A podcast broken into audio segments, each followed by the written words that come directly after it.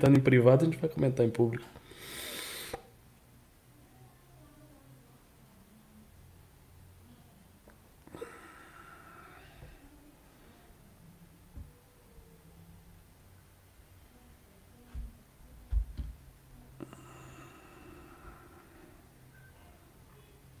Agora, eles estão dizendo que o Carlos Nadalim vai assumir. É, se o Carlos Nadalim assumir, aí a coisa muda bastante de figura, porque o Carlos Nadalim é, mais, é muito mais Olavete do que o próprio Weintraub. Então ele tem credenciais Olavete mais altas do que a do Weintraub. Eu acho que se o Bolsonaro fizer isso, é uma solução interessante do ponto de vista político, porque ele satisfaz a pressão do STF, a pressão do Centrão e ao mesmo tempo uh, não desagrada de todo a base Olavete. É, é uma boa solução para ele. Agora o Nadalim não tem condição nenhuma de assumir um cargo desse tamanho. Nenhum. É, que, é, é que ele vai estar substituindo um gigante, né? é, é. Ó, deixa, deixa, vamos começar, que já, já estamos ao vivo aqui. Boa noite, meus queridos amigos aqui do MBL News, MBL News, MBL News. Estamos aqui ao vivo aqui. Estamos até dando um pequeno temperinho aqui pra galera que tá começando, a galera tá chegando. Pois é, Weintraub está caindo. A Ricardo já estava adiantando até o, o, pro, o provável, muito provável substituto dele. Aqui o Carlos Nadalim, o vulgo, o homem que alfabetiza todos, uma espécie do Neo Mobral do bolsonarismo, daí Tá? O homem que sabe tudo, ele vai botar a criançada pra ler e escrever. Ele vai ser tipo Pelé naquela propaganda ali dos anos 90. ABC, ABC, toda criança tem que ler e escrever. É o seguinte, pessoal. você lembra dessa propaganda? A famosa propaganda da alfabetização. Pelé alfabetizando os outros. Muito bom. É, é o seguinte. Pessoal, estamos aqui, o Kim tá chegando em coisa de 13 minutos. 13 minutos Kim Kataguiri sai da sessão lá dele, que está desempenhando e performando como deputado federal, e estará aqui conosco para discorrer sobre os grandes temas do dia. Mas o grande tema do dia é a queda do palhaço mor do ministeriado de Jair Bolsonaro. É um ministeriado de ilustres, né? Tem o grande Paulo Guedes, o rei das palestras, é ele que prometeu hoje que vai privatizar Eletrobras, os Correios, mas não sei o quê. Eu já ouço isso, são tantas vezes que eu ouço, assim, né? Lógico que não tem efeito nenhum, é só black, mas jogo que segue. Não é ele, não é Paulo Palestina, não é o cara do turismo, não é Fábio Faria, agora o nosso novo herói aí, o cara do Centrão que promete revolucionar as comunicações do Brasil. Não! Não é nenhum deles. É Abraham Weintraub, que saiu de herói das redes bolsonaristas, de hoje ele é herói. Eu tô aí pra dizer, vou perguntar pro, pro Ricardo, que conhece melhor a mente dessa turma, se Weintraub hoje conta com mais aconchego e afago no carinho do Bolsonaro do que o próprio presidente Jair Bolsonaro. Desde a participação dele na reunião, ele vem crescendo muito, eu sugiro as brincadeiras Weintraub 2026, mas é fato que Weintraub está sendo abandonado da própria sorte pelo presidente da República, que larga seu soldado no meio da rua, né? E como é que é? Soldado ferido não é abandonado no campo de batalha. Não pode abandonar o Não é isso que está acontecendo, né? Jair para salvar, para manter os dedos, está deixando os anéis e um dos anéis da, da grande, vamos dizer assim, da grande joia bolsonarista é o Weintraub. Hoje é um dos principais influenciadores dele, sim, e um cara responsável por fazer o, o pseudo combate cultural que supostamente ele estaria fazendo ali no Ministério da Educação. Então a gente vai começar com o Weintraub, depois a gente vai entrar nas guerras dos caras, porque é real, é true, é isso que vocês estão ouvindo mesmo. O bolsonarismo está implodido na sua célula máter, que é o bolsolavismo. E a coisa está começando a caca, eles estão começando a brigar entre si. E isso começa, começamos a ver as brigas intestinas desse universo que tanto problema causou ao país. Então vou passar agora já pro Ricardo. Ricardão, tá? Como será visto pela militância a queda de Weintraub? Tendo em vista que pode se colocar no lugar dele o Nadalin, que é um olavista tal, mas eu acho que a, a, abre um precedente muito feio sobre como agir com aliados. A bola é sua.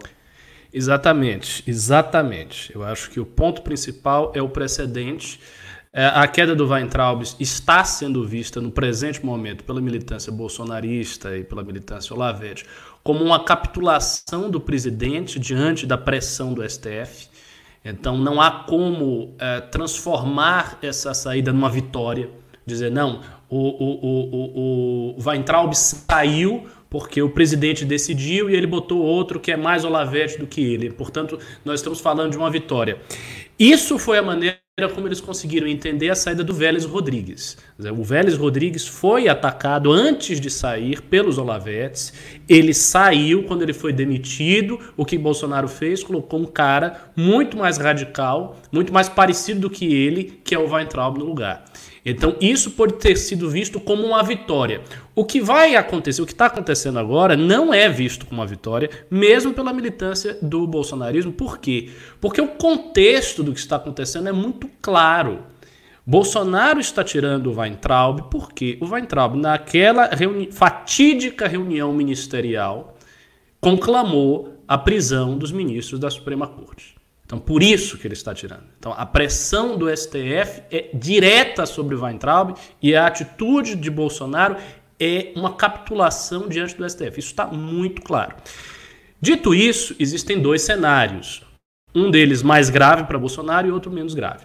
O cenário mais grave é ele tirar o Weintraub e colocar alguma figura que seja do agrado do centrão, algum técnico, alguém da área de educação que nada tem a ver com os olavetes. Esse é um cenário possível. Se o Bolsonaro fizer isso, ele vai estar dando um aceno muito claro para o establishment, e isso será enxergado pela militância dele como uma capitulação mais grave ainda, ou seja, uma capitulação descarada, uma capitulação escancarada, se ele fizer isso. Se ele não fizer isso, se ele colocar um Carlos Nadalim ou alguém do círculo é, do Olavo, a coisa muda um pouco de figura, porque e, e, haverá a possibilidade de uma interpretação dessas que a militância costuma fazer dos atos do presidente. Uma interpretação à maneira do xadrez 4D, vamos dizer assim. Então o que, que o pessoal vai poder dizer? O pessoal vai dizer: olha, é, o Bolsonaro realmente teve que ceder aí para o STF, faz parte de uma grande guerra contra o establishment. Às vezes tem batalha ganha, às vezes tem batalha perdida. Nessa circunstância ele teve que recuar, mas olha como o presidente é inteligente. Ele recuou, ele tirou, vai entrar, mas colocou colocou um Olavete no lugar, colocou o Carlos Nadalim. Então ele foi esperto porque ele recuou sem recuar. Ele tirou o cara, a figura que o establishment não queria, mas botou uma outra figura é, com pensamentos semelhantes, que está tão comprometido com a guerra cultural quanto o Weintraub. Isso, obviamente, da cabeça do bolsonarismo, porque é claro que o Weintraub não está comprometido com a guerra cultural, como eu fartamente falo aqui, toda hora eu digo, não há guerra cultural bolsonarista em curso, no Brasil. O que existe é narrativa, é papo furado, é conversa. Alguém que fez uma análise muito boa sobre o personagem Weintraub foi o Carlos Andreas. O Carlos Andreas fez uma belíssima análise de oito minutos que eu ouvi toda, e ele disse o seguinte, e é verdade. Ele disse que o Weintraub atua no governo, ele tem uma função, que é a função de dizer o que o bolsonarismo gostaria de dizer mas precisa se preservar, precisa recuar. Então, por exemplo, quando o Bolsonaro faz algum gesto autoritário, quando ele diz alguma coisa que soa muito mal, que pega mal na grande mídia, geralmente um dia depois, ou às vezes até no mesmo dia, ele desdiz aquilo. Ele diz: não, não é bem assim. Eu não estou apoiando artigo 142, né? estou, com a Constituição, eu sou a Constituição, a Constituição sou eu. Ele sempre dá um, um recuo, dois passos para trás para dizer não é bem assim, né? Veja só, está tudo na mais perfeita normalidade democrática. O Weintraub não faz isso. O Weintraub não dá recuo. Então ele fala e vai adiante. Ele falou isso dos ministros do STF e depois, num protesto em que ele estava, ele basicamente repetiu a mesma coisa. Ele falou em termos um pouco diferentes, mas repetiu a mesma coisa. Então ele exerce uma função de dizer aquelas coisas que o governo não pode dizer. Quase como se fosse a função do bobo da corte. Né? A diferença importante é que o bobo da corte falava verdades inconvenientes para o rei. O Weintraub não é o bobo da corte, é o bobo da corte comprado, porque ele fala coisas inconvenientes não para o rei, mas para o establishment, para os inimigos do bolsonarismo e por aí vai. Então ele exerce uma função no governo, é uma função importante. É, hoje ele é visto pelos Olavetes e pelos bolsonaristas como o ministro mais popular de longe, assim, um ministro que essa turma da militância se identifica, sem dúvida nenhuma, é o Weintraub, não é outro, é ele. Então a saída dele provoca um abalo. Agora, se ela for sucedida por um nome Olavete, esse abalo vai se reduzir muito. Eu acho que se ele, esse nome for o Carlos Nadalim, o que, que nós vamos ver assim nas próximas semanas? Primeiro, é, por uma questão de personalidade, eu conheço um pouco do, do, do, do trabalho do Nadalim. Eu não acho que ele vai se meter em todas as polêmicas que o Weintraub tem se metido. Ele não tem o, o jeito do Weintraub. É uma figura mais discreta, mais reservada. Acho que ele vai ter que é, pagar aquele pedágio público que todos os Olavetes pagam em relação à narrativa, ou seja, ele vai ter que dizer algumas coisas, vai atacar um, atacar outro, falar uma coisa polêmica para mostrar para todo mundo que ele está comprometido com aquilo e ele não tem medo, mas não acho que ele vai se envolver em tantas polêmicas assim. E acho que ele pode fazer um trabalho até melhor do que o Weintraub, porque o trabalho do Weintraub era zero, né? Se a gente tiver um ministro da Educação que faça pelo menos 0,5, a gente já vai ter uma evolução. Mas aí resta nos esperar para ver qual vai ser a solução que Bolsonaro irá adotar. Maravilhoso, Ricardo. Maravilhoso, Ricardo. Começa esse jogo e eu já vou começar então a entrar nas entranhas aqui. Todo mundo aqui que nos acompanha é bem informado sobre política, tá? E sendo bem informado sobre política, eu fiz uma live agora à tarde, inclusive, tratando disso, Ricardo. Tratando da, da dessas subdivisões que existiam dentro do governo Bolsonaro, que era um governo que tinha algum tipo de, vamos dizer assim, de multipolaridade da direita dentro dele. Tinham vários setores, tinha uma, tinha uma fauna ali um pouco mais ampla. Essa fauna foi sendo extinta pelo bolsonarismo, primeiro tirando alas dos militares, tirando uma certa ala política que o Bobiano tocava, foi tocada para fora. Tocaram ali para fora uh, a, a, a, a, turma da Lava Jato do Moro, COAF ainda no ano passado. A turma dos liberais foi se adaptando, né? Liberais aqui, mas foi se adaptando, foi se tornando outra coisa ali e tal. Foi se reduzindo a um papel hoje meramente marqueteiro. Lembrando que o programa de governo hoje bolsonarista na parte econômica é um programa desenvolvimentista, tá? E tá andando mais nessa linha. O Rogério Marinho ganhou mais força nessa última semana. E temos agora que, como os, bolson os bolsolavistas se tornaram uma espécie de sócio majoritário na Operação Bolsonaro, eles estão exigindo coisas. E, então é muito paradoxal que ao mesmo tempo que eles tenham um share maior, né, um número de ações maior dentro do, do, do, número da empresa política Bolsonaro, eles estejam sendo abandonados de certa forma à própria sorte nessa questão do, do inquérito, porque as reclamações deles são muitas. Eles estão reclamando que o Bolsonaro não está defendendo eles a contento, não está fazendo porcaria nenhuma. Por que que, que tem? Eles venderam pro público, a gente tem que, tem que entender a cabeça do, desse cara, do Alan dos Santos, do vlog do Lisboa. Esses caras ganharam muito dinheiro, ganharam muitos fãs e construíram uma reputação pros seguidores deles de que assim, agora tá rolando uma revolução, é a nossa vez, vamos para cima, é tudo nosso. Ano passado eles tinham uns palhaços lá, brasileirinhos, sumiram, né? Porque um deles parece que tem envolvimento com coisa neonazista lá, e aí ele sumiu. Sério? Aí, é, um deles ali. Aí é o seguinte, os brasileiros, é tudo nosso, ninguém segura, o Brasil é nosso, porra. E eles eram muito, né, vamos pra cima, tamo com o caminhoneiro, nós somos o povo, ninguém segura a gente. E ano passado a gente já foi percebendo os recuos e vendo que esse discurso não era eh, todo esse eh, triunfalismo todo que eles estavam vendendo, não. Tinha um, o discurso era meio vazio de, de substância, mas tudo bem.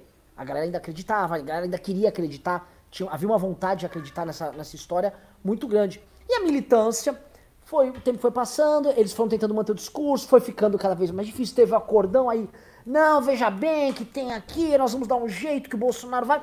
Virou o ano, o Bolsonaro começou a insistir mais na tese do golpe, porque materialmente, substancialmente, enquanto o governo, sem golpe, eles não fizeram rebelião nenhuma, não teve operação Lava Jato, para falar de forma clara, pegando os políticos do Centrão, igual muita gente imaginou que ia ter.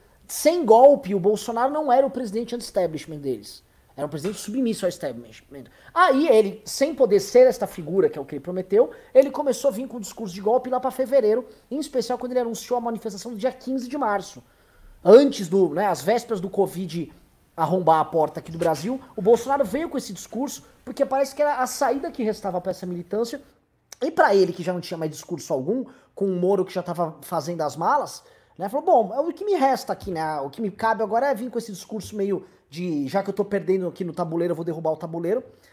E vou tentar manter minha militância né, na ofensiva. Aconteceu duas coisas. Um, as manifestações do dia 15 de março foram uma porcaria. E dois, o presidente Jair Bolsonaro viu a chegada do Covid, tentou usar essa mesma lógica nesse confronto com governadores e não teve adesão popular alguma, só teve os louquinhos dele lá. E eu sinto um, um cansaço Pra gente que fica, pra, esta gente que fica vendendo golpe de Estado em rede social todo dia, Era, você tem que ver, tinha um cara que chamava Giro de Notícia, que é como, era uma live aqui, tipo, tô eu e você, o cara, ô, ô Ricardo, presta atenção, tô aqui com ligação de um caminhoneiro, alô? Juca, Juca caminhoneiro, e aí? Como é que tá? A frente da greve tá chegando, né? Tá saindo do Paraná. A gente até zoava isso no MBL News. Todo, todo dia os caras estavam vendendo isso. Ficaram enganando as pessoas, muita gente ficou acreditando, senhoras e senhores de idade, achando que iam viver aí um golpe de Estado legal, tocado pelo Bolsonaro tal. E não. E aí o que, que teve? Veio um careca, um senhor careca, calvo, com fama de gay lá, eles chamam ele de gay, não sei o quê, ligado ao PSDB, que tem uma fama também de ser, vamos dizer, muito pouco viril, e ele vai e sem cerimônia alguma ele passa o trator em cima da militância deles, com uma, vamos dizer, virilidade institucional tremenda, né? Com um falo político enorme para cima do bolsonarismo, impondo para eles uma derrota, primeiro, jurídica e segundo, moral. Eles, ele abalou a moral das tropas dos caras os caras estão para baixo. Eles nunca tiveram com a moral tão abalada. Primeira vez o Ronaldo Santos tentou segurar a onda. Ontem já tava lá. Ah, vai ser difícil. O vlog do Lisboa, o Homem das Hortaliças, tava, on, tava chorando, igual a menina ontem, chorando. Esse cara supostamente vai dar um golpe de Estado chorando porque a PF bateu na porta dele. Né? Então eu vou te devolver a bola agora. É o seguinte, Ricardo, vou pedir para entender. Quem é o bolsonarista que vai ficar com o Bolsonaro nessa briga? E quem é o olavista que pode até continuar de boca com o Bolsonaro, mas eventualmente começar a caçar outros caminhos, eventualmente até com o próprio Abraham Weitraub, e como essa dinâmica vai operar agora, neste momento de crise para o governo?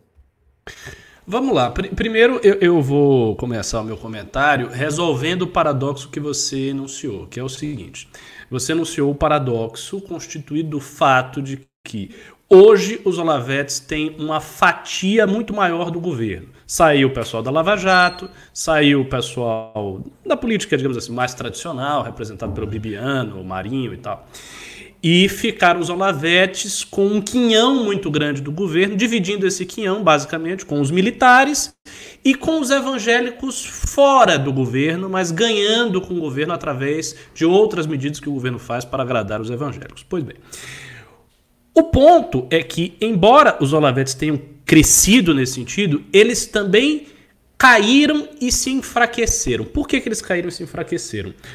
Porque os Olavetes, eles são a militância do bolsonarismo e eles falam para as classes médias. Eles falam para as pessoas que estão na esfera da opinião pública no Brasil. Como dizia Habermas, né, esfera da opinião pública. Pois bem, eles falam para essa esfera. E o que acontece?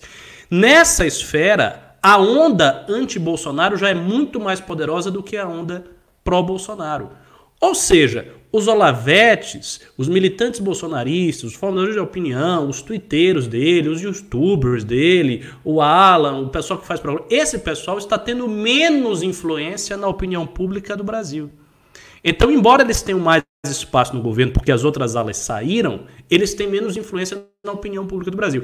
O que força Bolsonaro a ter que ancorar o poder dele, ancorar a força do governo dele, ainda a força que ainda tem, não nos alavetes, não numa missão que já se tornou impossível, que, que é inverossímil e passa a ser cada vez mais inverossímil para o público que está recebendo as informações, e sim em esteios tradicionais da política brasileira, ou seja, no centrão né, e no movimento evangélico.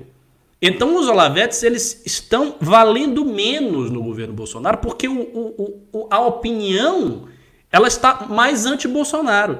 Então o peso da opinião como esteio do governo Bolsonaro está menor. Cada vez é maior o peso dos evangélicos e o peso de um possível eleitorado do Nordeste, de um possível eleitorado mais pobre, que ele quer cativar através do auxílio emergencial. Mantendo o auxílio emergencial com o Paulo Guedes, fazendo alguma mágica fiscal, alguma mágica financeira, e trazendo esse voto popular para ele. Porque ele já, eles já perceberam que a onda bolsonarista já foi. Hoje a gente está vivenciando a onda anti-Bolsonaro, não tem a menor dúvida. Todo mundo que começa a falar mal do Bolsonaro começa a crescer nas redes sociais.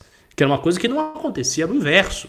As pessoas que falavam bem do Bolsonaro diziam, oh, estou com o Bolsonaro. As pessoas bombavam nas redes sociais. Hoje não é mais assim. Hoje as pessoas que fazem críticas a Bolsonaro, críticas duras a Bolsonaro, crescem nas redes sociais. Foi o que aconteceu com o MBL né, que veio lá do dia 26 de maio para hoje, numa crescente de 300, 200 nas lives, para uma live que hoje está em 2.300. Então é claro que a onda virou e por isso os Olavetes enfraqueceram, apesar de terem um quinhão maior do governo. Então isso aí resolve o paradoxo. Diante disso, o que é que eu acho que eles vão fazer? Primeiro, eu não acho que eles vão sair por aí atacando o governo Bolsonaro, rompendo com o governo Bolsonaro. Não acredito que eles vão fazer isso. Todas as críticas que eh, nós fazemos são críticas que esse pessoal enxerga como esquerdismo. Basicamente, por exemplo, as críticas do MBL se concentram uh, no fato de Bolsonaro ser antidemocrata.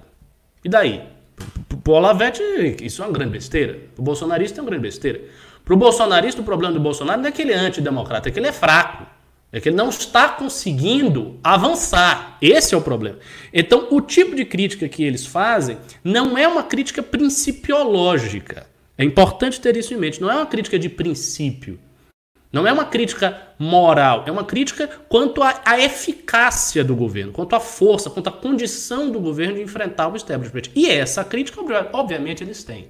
Eles podem não vocalizar nas redes sociais, mas eles conversam sobre isso em privado. Assim, é, é muito claro que o cenário é esse. Eles podem ser triunfalistas da boca para fora, para agitar a militância, para agitar o público, para manter ainda um pouco de fervor no público. Mas internamente eles já perceberam que Bolsonaro não está conseguindo lhes defender. O pessoal do 300 do grupo da Saramito foi preso. As pessoas foram presas. A Polícia Federal baixou na casa de meio mundo de influencer bolsonarista e aprendeu celular e computador. A Camila Abdo, Alan dos Santos e muitos outros. Então, eles estão sendo atacados diretamente, estão vendo que o presidente não consegue lhes defender. Então, é óbvio que o presidente está numa posição enfraquecida. Dito isso, o que, que eu acho que eles vão fazer? Eu acho que eles já estão entrando nas seguintes considerações: o que, que vai ser a direita pós-Bolsonaro? Como é que vão ser os conservadores pós-Bolsonaro? Quando Bolsonaro cair. Eu não acredito que eles acham que Bolsonaro vai ser reeleito. Não acho. Sinceramente, que eles no íntimo acham que Bolsonaro vai ser reeleito. Então, quando Bolsonaro cair, seja por impeachment, seja caçado, seja por um outro uh, governante que vai substituí-lo em 2022, o que é que a gente vai fazer? Como é que a gente vai se articular? Eu acho que é isso que eles estão pensando nesse exato momento. Eles podem não vocalizar, mas eles estão pensando isso. E eu acredito que existe algum caminho para esse pessoal. Eu acho que é, o caminho para esse pessoal vai ser o caminho de é, tentar, de alguma maneira, é, se acoplar ao partido do Bolsonaro. O problema é que as notícias também são péssimas para o partido do Bolsonaro. Você mesmo comentou, teve 13 mil assinaturas apenas, quando precisa ter 500 mil. Então, possivelmente, o partido não vai sair.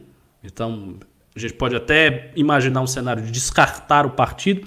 E aí, o que é que sobra? Se não tem partido, não tem governo, sobra o que para os Olavetes? Sobra o quê? Sobra a opinião pública. Eles vão ter que entrar de sola na opinião da classe média e botar uma, duas balizas para fechar, sabe? Para fechar um público redondo e dividir esse público entre si. Os formadores de opinião menores eles vão ter que ser excluídos, eles vão ter que ser derrubados. Porque quando você tem menos público, a coisa muda de figura. Não, não, é, não é momento de agregar, é momento de tirar. Então, qualquer um que não tenha boas credenciais Olavetes vai ser cortado, vai começar a ser limado. E eles vão tentar dividir o, o público já muito diminuído entre eles, entre os grandes. Entre o Alan, a Paula, o, o, Bernardo Kister e tal, e continuar com os seus canais, continuar ganhando dinheiro com essas monetizações e tal. E, e com outras iniciativas do tipo Brasil Sem Medo, jornal, algum curso, eles vão fazer cursos juntos e tal. Eu, eu não acho que os Olavetes vão perder unidade, eu acho que eles vão manter a unidade em torno do culto do Olavo e as coisas do Olavo, vão prosseguir isso aí, e a perda de unidade não vai acontecer agora, e não vai acontecer por causa do governo Bolsonaro. A perda de unidade Olavete vai acontecer por causa da morte do Olavo.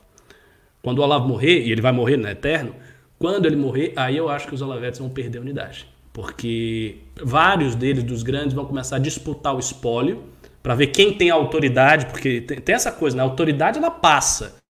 É que não a Tarica. Na Tarica, o Sheik ele imbui o seu sucessor de autoridade. Dá lá, passa a autoridade, passou o bastão. No Olavismo não tem isso. O Olavo não imbuiu ninguém de autoridade.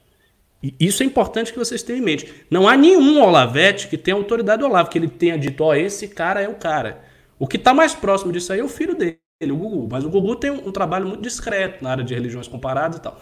Então, quando isso acontecer, eles perdem a unidade. Agora eu não acho que eles vão perder, não. Eu acho que eles vão continuar na unidade, vão dividir o público e devem estar, neste momento, pensando o que fazer no pós-Bolsonaro. Maravilha, é o seguinte, eu pedi pro Vitor colocar no ar uma thread que tá rolando agora enquanto nós estamos falando, Ricardo, que é sintomática do clima de fim de festa. Enquanto o Vitor coloca, no, aliás, já era pra ele ter colocado no ar aqui, eu vou passar alguns avisos. Primeiro aviso, pessoal, esse QR Code do PicPay. Se quiser doar pra gente, mandando um pimba via PicPay, você manda sua pergunta no chat aí, avisa, é, eu mandei no PicPay, manda o pagamento no PicPay, que nós vamos ler como se fosse pimba, e isso não fica grana pro Google. Dois! Peço para vocês que estão assistindo a gente também. Ah, quer mandar Manda pimba. Manda pimba também normal no Google, no YouTube aí, que a gente vai responder como estão mandando. Quero um programa cheio de pimba, porque estamos agora na guerra e o exército adversário começou cada vez mais a ficar fraquinho. Coisa número 3, like na live. E coisa número 4, Vitor, por favor, estou pedindo, coloque no ar este link que eu mandei, por favor, porque é o seguinte, tá? O perfil falso mais importante do bolsonarismo nas redes sociais, o homem que controla os twitters a rede de Twitter, a rede de fake news no Twitter ali deles, muito provavelmente ligado ao Felipe G. Martins, é o perfil Let's Dex, que inclusive já estão descobrindo lá, aparentemente até nós descobrimos a casa desse cara tal, isso fica para outra hora a gente comentar, mas o que que tem? O tal do Let's Dex ali, é, começou a chorar. Ô, ô, ô Vitor que tá aqui, cadê, por que você não tá pondo a, essa porcaria no ar, caramba? Fico falando aqui, fico igual um bobo falando, vou, bom, eu vou lendo aqui o que ele falou, tá? Ele disse... Eu fui um dos primeiros a defender o Bolsonaro em qualquer situação complexa que surgiu e muitos ficaram caladinhos até a poeira baixar. Ele tá querendo dizer assim, ó, quando o Bolsonaro se entregou pro Centrão, quando precisava justificar, tipo, aras na PGR, eu, fui, eu tava lá para defender. Então ele tá aqui lembrando a todos Não, que ele defendeu os absurdos. E ele foi bem explícito, né? Acordão com STF, é, Aras Moro, todos. Meteu louco é, mesmo. É, é, exato. exato. Ele, ele, deixa claro isso. É. Tava aí com a fama de maior passapanista do governo. Nomeações de Mendonça, de Jorge, de Tarik, etc. Né? Ou seja, ele falou o seguinte, meu irmão, eu, eu, eu, eu botei a mão na lama na hora de proteger o nosso presidente. Em um ano e meio é a primeira vez que não consigo defender todas as decisões que estão sendo tomadas. É a semana mais amarga e obscura que já tivemos. Uma sequência inimaginável de derrotas. E eu tenho certeza que muitos estão com o mesmo sentimento. Veja, olhando aqui, o Ricardo, tá? essas derrotas são muito mais derrotas que falam para eles internamente do que derrotas que falam para o público externo. Né? Sim. Ele não comenta a saída do, do Moro, que externamente é uma derrota simbólica para o Não, é para eles. É para né? E então, o, o, que eu imagino que ele está querendo dizer aqui é justamente a fraqueza de, do governo em defender os teus, né? Em defender a turma interna e a, o fato deles que estão devotando a sua vida na defesa do Bolsonaro, né? não só na cabeça deles, e certamente eles estão devotando mesmo, estão assumindo riscos de forma irresponsável, eles não estão tendo a devida guarida. Né? E aí ele continua, ah, virou oposição, vai voltar no Dória? E ele responde, óbvio que não, só existe o Bolsonaro de opção, e por isso que a coisa fica ainda, fica mais desesperadora ainda. Mas a gente está perdendo. Essa é a primeira coisa que se precisa reconhecer para poder virar um jogo, entender que estamos perdendo. Aí ele prossegue. Eu não tenho a menor dúvida de que Bolsonaro tem a melhor das intenções no que está fazendo, mas também não tenho a menor dúvida de que o STF está colocando todo mundo para mamar.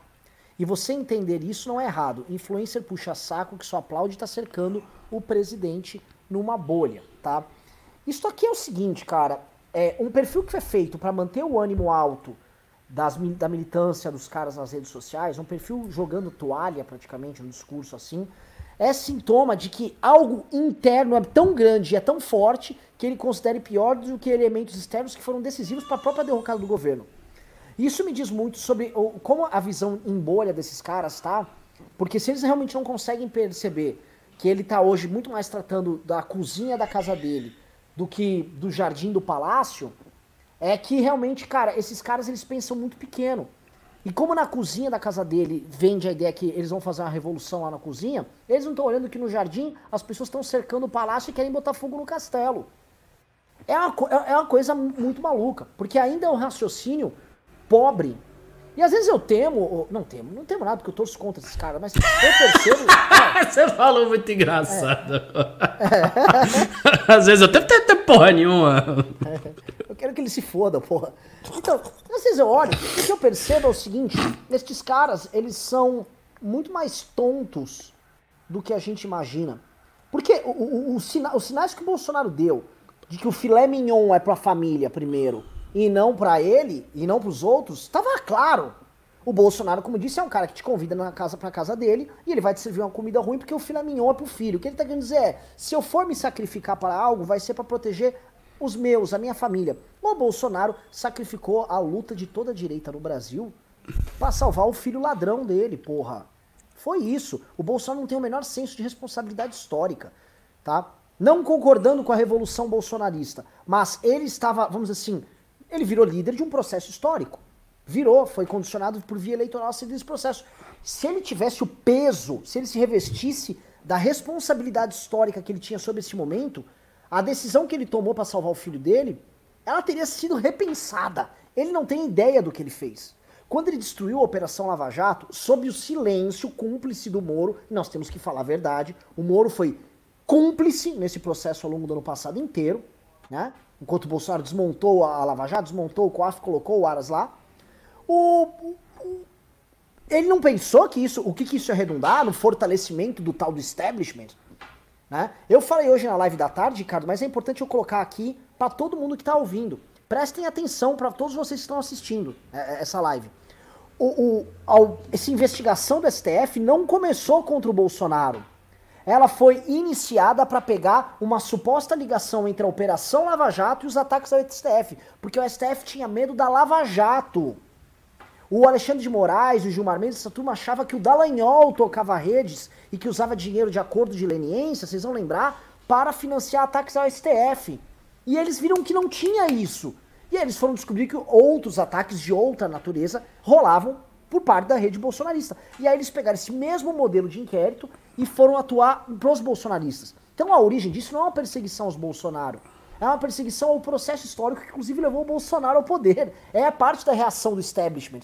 E o Bolsonaro só foi, vamos dizer, o patinho otário que facilitou toda a vida desse establishment que ele e essa turma dizem combater. E eu fico chocado que esses caras aí, os teóricos deles, talvez não percebam isso, Ricardo. Percebe.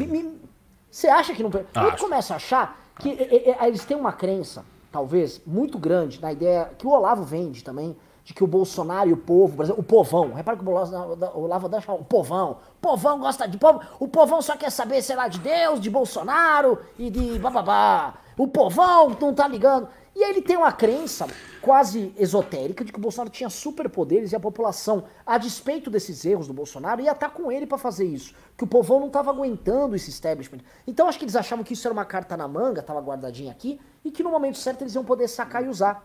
Isso. Quando eu te falei agora que esse ano o Bolsonaro mudou para um discurso mais golpista, é que talvez eles imaginavam que em algum momento eles iam poder fazer uso disso, porque isso ia funcionar e não está funcionando. Ricardo, te joga essa bola. Que que, que, que, que você acha que funciona nessa cabecinha deles ali? Tá errada a minha leitura? Não, não, eu acho a sua leitura maravilhosa, tá, tá absolutamente correta. Quando eu disse que eu acho que eles percebem que Bolsonaro vem recuando, é que eu acredito, por uma questão quase de raciocínio elementar de um ser humano, que um cara como Alan dos Santos, né, um, um, um Felipe Martins, um Silvio Grimaldo, que não são pessoas burras, não são pessoas burras. Eles, quando viram o, o Bolsonaro recuar do tal do COAF com Moro, é, da PEC da segunda instância, e recuar disso tudo, eles perceberam que Bolsonaro estava recuando diante do establishment. Eles não acharam, não, Bolsonaro não está recuando de maneira nenhuma. Nada está ele está avançando. Né, todas as pautas que ele mesmo colocava nas manifestações, ele não fez e fez o contrário, mas ele está avançando. Eles não achavam isso. Isso é coisa de maluco. Eles não são malucos e não são idiotas. Então não, eu não acho que eles achavam isso.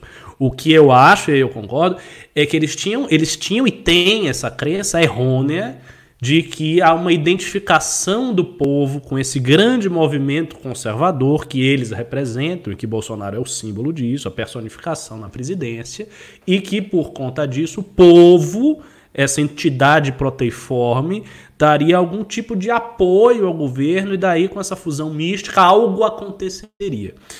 Que é a crença, é, é, é bom lembrar, que está animando as falas do Olavo, aquilo que ele escreve no Facebook, desde 2015. Essa não é uma crença nova e não foi uma crença que eles tiveram por ocasião de Bolsonaro no poder. Isso é uma crença antiga. É bom lembrar que a principal queixa do Olavo, de todos os Olavetes, contra o MBL é que o MBL vendeu o movimento das ruas. Porque eles achavam que esse movimento deveria tomar corpo e, por si só, derrubar todo o establishment e daí inaugurar um outro governo. Então eles tinham essa ideia, e tem até hoje, essa ideia de que há uma fusão mística do povo com essa coisa da história e que vai acontecer alguma grande revolução. Isso é uma grande besteira. Isso é uma grande besteira porque, assim, as revoluções que efetivamente ocorreram no mundo, que não são a eleição do Bolsonaro, que não é uma revolução, é apenas uma eleição, todas essas revoluções elas foram muito preparadas. Não é um negócio assim que você anunciou, o povo saiu da rua e aí a coisa aconteceu. Não, de maneira nenhuma. Olha a história da Revolução de 1917, da Revolução Chinesa de 49, da Revolução da Nicarágua, dos sandinistas. Olha todas as histórias da Revolução que vai ver que não é assim. É um negócio preparado, tem um, uma elite revolucionária, tem os seus formuladores, tem uma estratégia. A estratégia tem início, meio e fim. O que, que a gente vai fazer agora? Ah, a gente vai fazer isso, vai tomar tal lugar, vai fazer assim, vai parar o trem, vai fazer não sei o quê. Por exemplo, Mussolini, quando ele subiu ao poder, o que, que ele fez? Ele ameaçou a monarquia italiana, que estava muito enfraquecida naquele momento, de dar um golpe. E ele conseguiu ameaçar porque os fascistas dele tinham percorrido o interior da Itália Itália, quebrado prefeito, invadido prefeitura, tomado prefeitura, tomado lugar, era uma força paramilitar. Então, naquela situação, parecia realmente verossímil que ia acontecer um golpe, e daí Mussolini chantageou o rei Vitório Emanuel e ele cedeu e o colocou como primeiro-ministro, sem que ele tivesse vencido nenhuma eleição. Mussolini jamais venceu eleição, ele próprio. O Partido Fascista tinha algumas cadeiras no parlamento. Então foi assim que aconteceu. Por quê? Porque você tinha isto na realidade. O bolsonarismo não tem. O bolsonarismo não tomou nenhuma prefeitura. Não tem uma única prefeitura do interior que um, um, um, paramilitar bolsonarista tomou. Ele não tem isso, ele não tem nada. Então, o, o que é que ele tem? Ele tem o governo onde ele está, os cargos burocráticos e uma massa de eleitores que votou no Bolsonaro. Mas essa massa não vai sair espontaneamente às ruas, destruir as instituições, atropelar todo mundo, entrar em confrontos com a polícia e lá invadir por causa de Bolsonaro. Não vai fazer isso. Não vai fazer, não fazia antes, não fará agora e não fará depois. Então, essa é uma esperança completamente vã. Eles não vão ter isso. E porque eles têm essa crença errônea, eles agem de maneira errônea. É, é, é, fatal. Sempre que você tem uma crença errada e você vai atuar historicamente, você erra. Não tem como não, não ser assim. Se você acha que se você levantar um copo e jogar para cima ele não vai cair, você sempre vai se dar mal porque ele sempre vai cair. Então, é, a, a ausência desse tipo de coisa levou o bolsonarismo à situação em que ele se encontra hoje. E eu acho que eles continuam achando que tem uma fusão mística com o povo, mas que o governo, enquanto figura institucional, enquanto aparato burocrático, está muito enfraquecido. E uma coisa que deveria ocorrer a todos esses olavetes, diante disso, é o seguinte: como o Bolsonaro poderia ajudá-los? Eles têm isso claro em mente?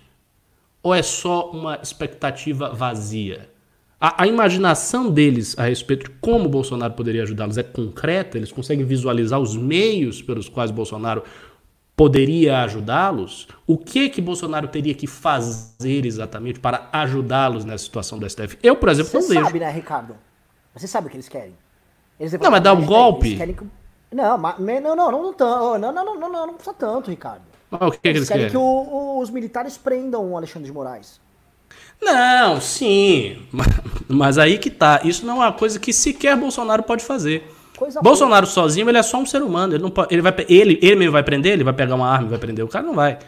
Ele precisaria, veja só, ele precisaria, para isto acontecer, que o exército, como instituição, resolvesse prender o Alexandre de Moraes.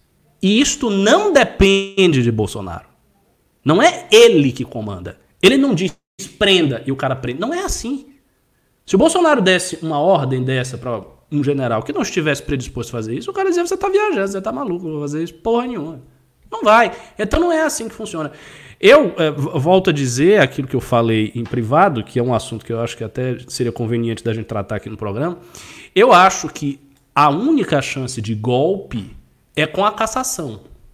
Eu falei isso já para você. Eu acho que a única chance de golpe militar no Brasil é com a cassação. Porque a, a cassação, se vier, o que, que ela vai implicar? Ela vai implicar a saída da chapa.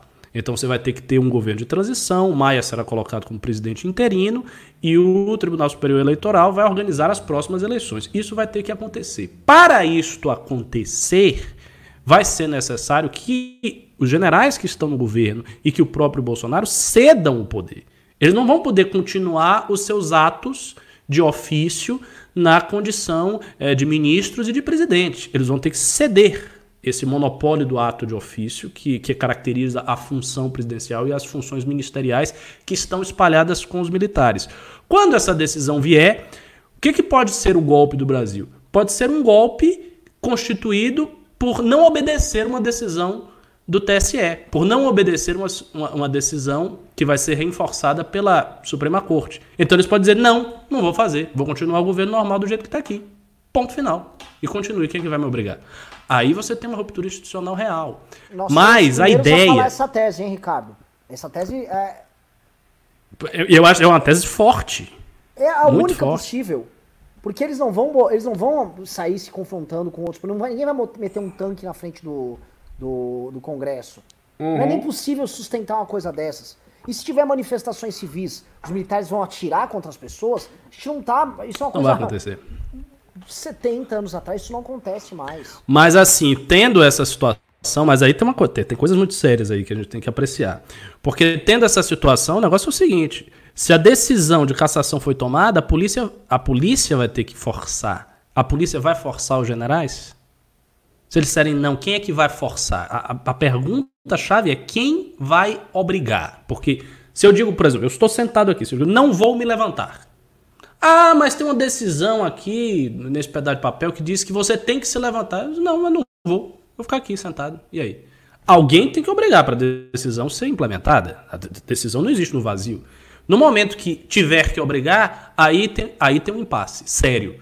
E aí eu acho que se tiver esse impasse, se os generais realmente forem à frente com isso, disser, não, a gente não vai ser caçado e ponto final, eu acho que tem grandes chances da polícia se sublevar. Porque dentro da polícia, Bolsonaro ainda tem popularidade. Ele perdeu muita popularidade com as classes médias, mas não com a polícia, não com as Forças Armadas. Ele tem popularidade. E essas pessoas não vão querer derrubar Bolsonaro para colocar Maia como presidente interino.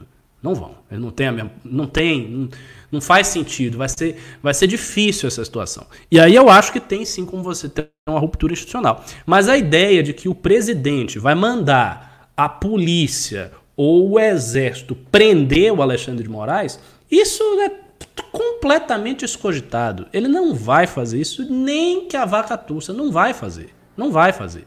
Ele não vai tomar esse gesto. Ele não, é, veja, ele não tem nem força para tomar esse gesto, para fazer uma coisa dessa. Se ele fosse falar uma coisa nesse sentido, eu acho que as palavras dele cairiam no vazio. Então, no fundo e no fim das contas, os Olavetes se enganam quando eles pressupõem que exista algo que Bolsonaro possa fazer que ele não está fazendo para ajudá-los, porque na prática não existe. Então, essa situação aí do STF é uma situação que está dada. O STF fará o que ele quiser com os Olavetes. E mais ainda, né, é, é bom lembrar, o STF não tem nem sequer os constrangimentos da própria lei, porque o inquérito de fake news em si é uma aberração jurídica isso já foi comentado por vários, várias pessoas uh, na mídia. É um inquérito que ele foi feito de ofício, sem ser provocado, com uma nomeação de relator muito sui generis, para dizer assim, e agora a sua legalidade foi defendida e ratificada pelo Supremo Tribunal Federal, mas foi ratificada com uma argumentação muito estranha. O Alexandre de Moraes disse: não, mas tem precedentes, não tem nada a ver, tem um, uma fartos precedentes no STF. A percepção que eu vi de vários advogados que não são bolsonaristas, não são simpáticos a Bolsonaro, não é essa. Então o que, isso significa? Significa que no embate do presidente com o STF, o STF também não tem grandes amarras legais. E ele vai forçar a situação contra os Olavetes e ponto final. E a Suprema Corte não tem corte de apelação acima do STF. Vai apelar para quê? Para Deus? Para o Exército? Para o Exército prender o Alexandre de Moraes, que ele não vai fazer? Então a situação dos Olavetes está dada. O STF pode até por generosidade ou qualquer coisa assim, não persegui-los demais. Mas se quiser, vai botar todo mundo na cadeia.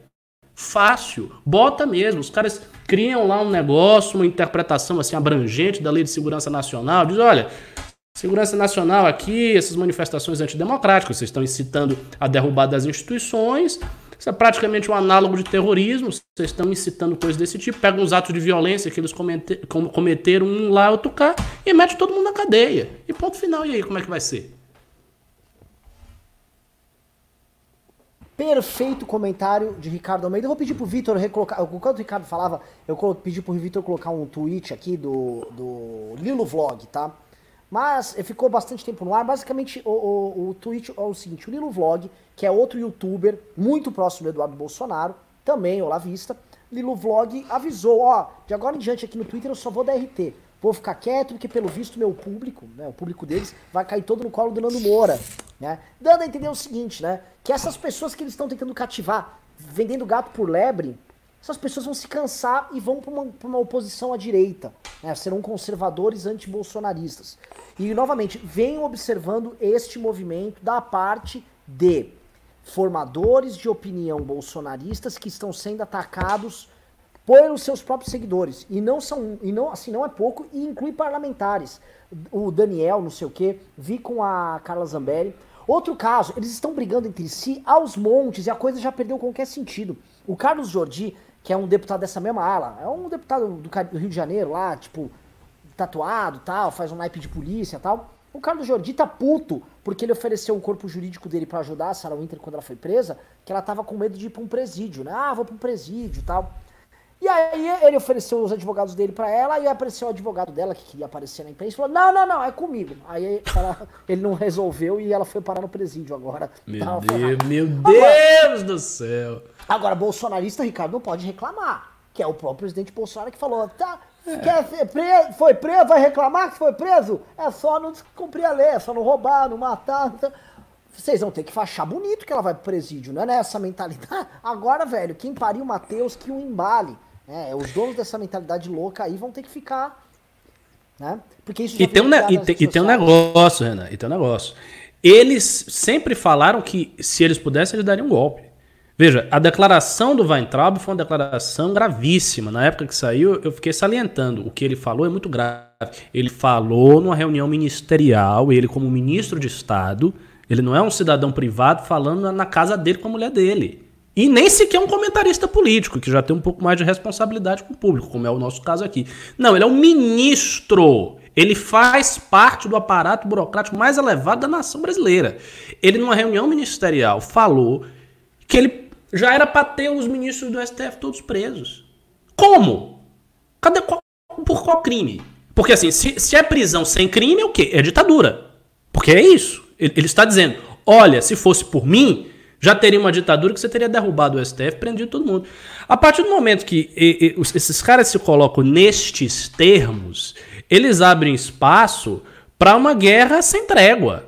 É aquela coisa robesiana mesmo, a guerra de todos contra todos, e vai, quem tiver mais força vai enfiar o que puder e, e vai usar a, os instrumentos que der. Então, assim, se, se, o STF ficar muito invocado mesmo, o que eu tô dizendo, ele mete todo mundo na cadeia, inclu, inclusive o próprio Weintraub, ele vai pra cadeia. Esse pessoal pode ir pra cadeia mesmo. Os caras fazem, dão interpretação lá, fecham. São os, veja, eles são os 11 ministros e não tem a, apelação para mais ninguém. Se aqueles 11 indivíduos sentarem lá e resolverem, olha, Renan Santos do MBL vai preso.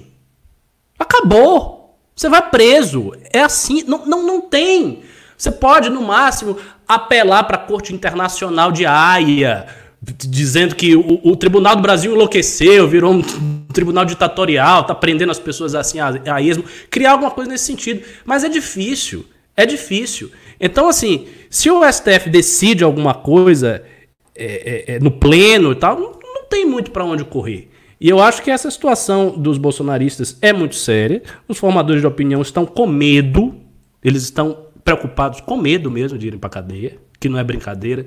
Né? Você tá na sua casa e aí amanhã, imagina, eu tô aqui na minha casa, tô tranquilo. Aí amanhã chega a Polícia Federal apreendendo meu computador, pegando o computador, meu celular, meu amigo aqui, cadê o celular? Apreendendo tu, todas as conversas que eles têm, tudo que tá lá no segredo, tudo que tá oculto na mão dos caras que são seus inimigos, os caras estão tá, apavorados, pô, eles estão com medo. Ainda mais, que, que é uma coisa que eu sempre digo, esse pessoal é radical, mas assim como boa parte da esquerda radical no Brasil, é. Sou radical! Sou radical! O que você fez? Nunca fez nada. Nunca, você nunca fez nada. Você nem empurrou uma pessoa numa manifestação. Mas você é radical pra caralho. Você é um golpe, um monstro, assim. Praticamente né, um grande revolucionário. Não é. O pessoal nunca foi preso. O pessoal nunca esteve numa, na pior. Entendeu? Não, não, não são pessoas vocacionadas para serem perseguidos políticos. Não é nada disso. Então, assim, é um pessoal radical de boca, com exceção da Sarah Winter, que realmente é, um, é diferente deles todos.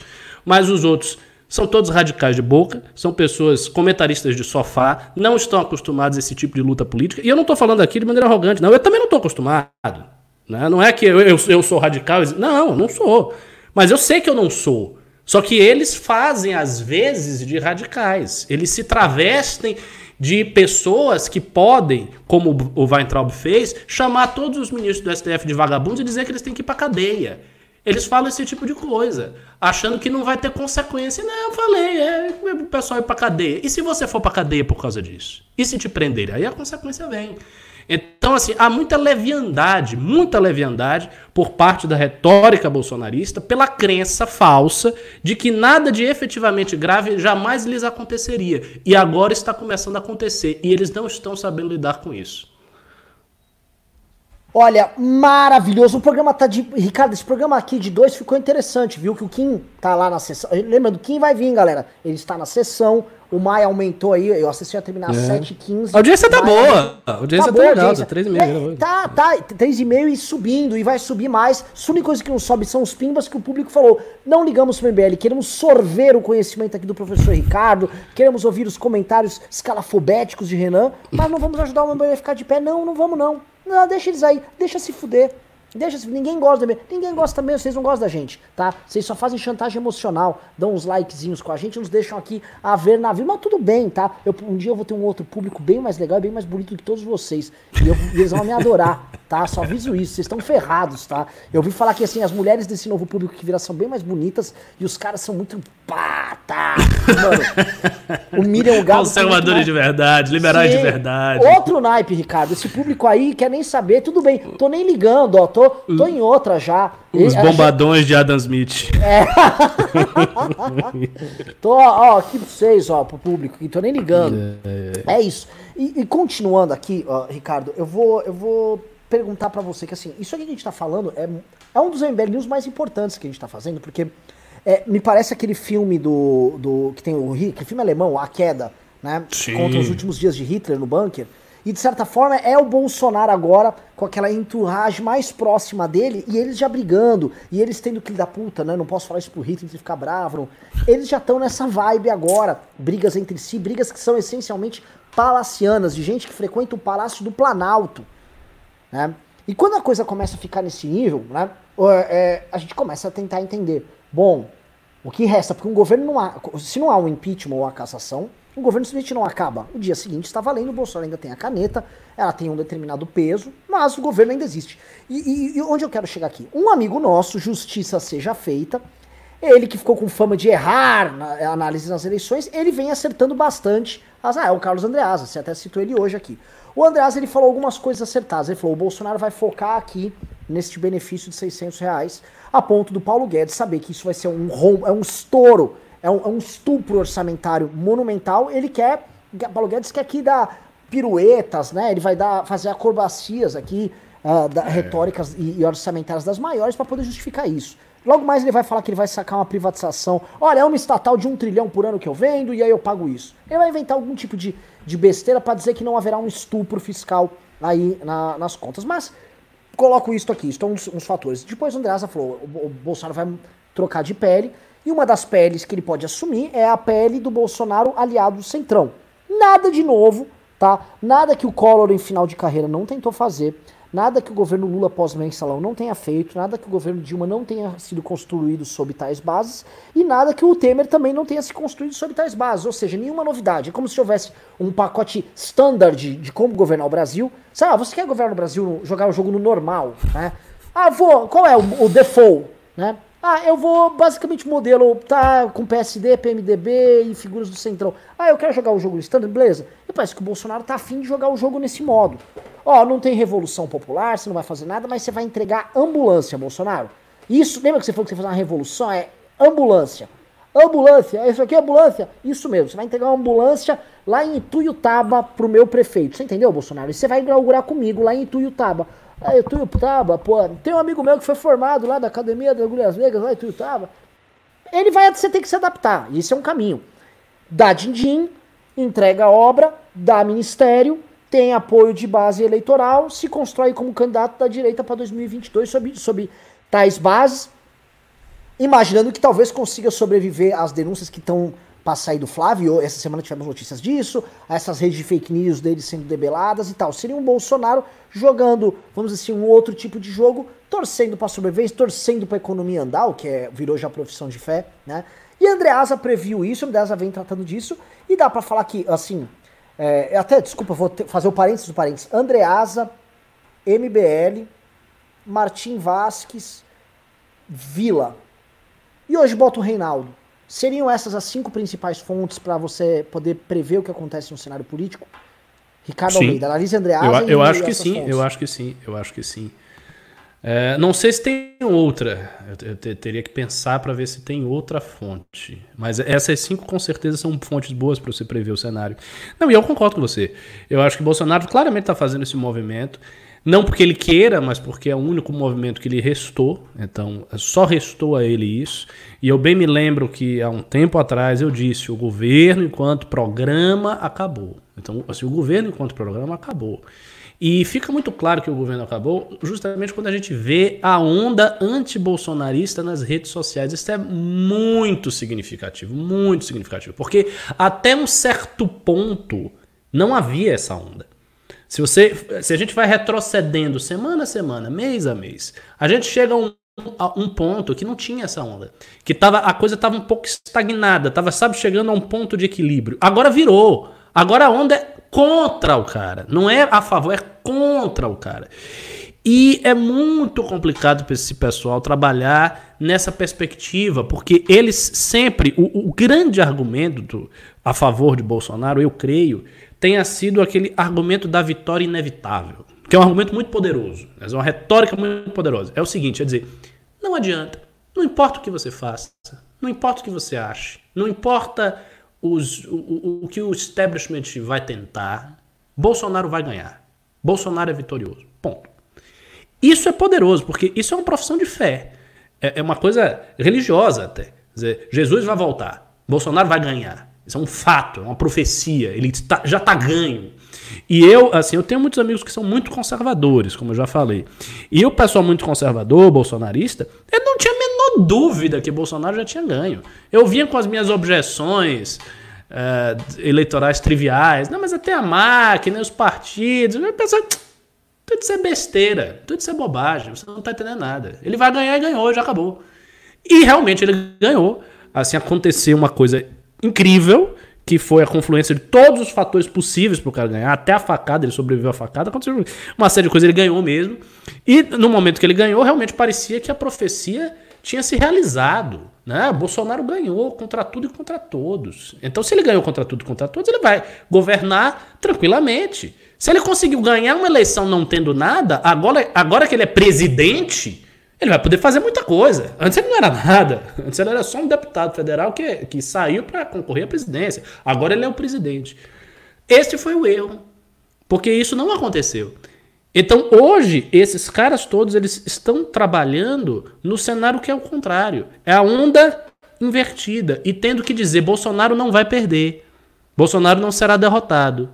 Bolsonaro vai conseguir, mas eles não estão mais acreditando nisso. Eles já estão achando que Bolsonaro será derrotado, está sendo derrotado. E aí você tem a perda da fé. E quando você tem a perda da fé, você tem enfraquecimento.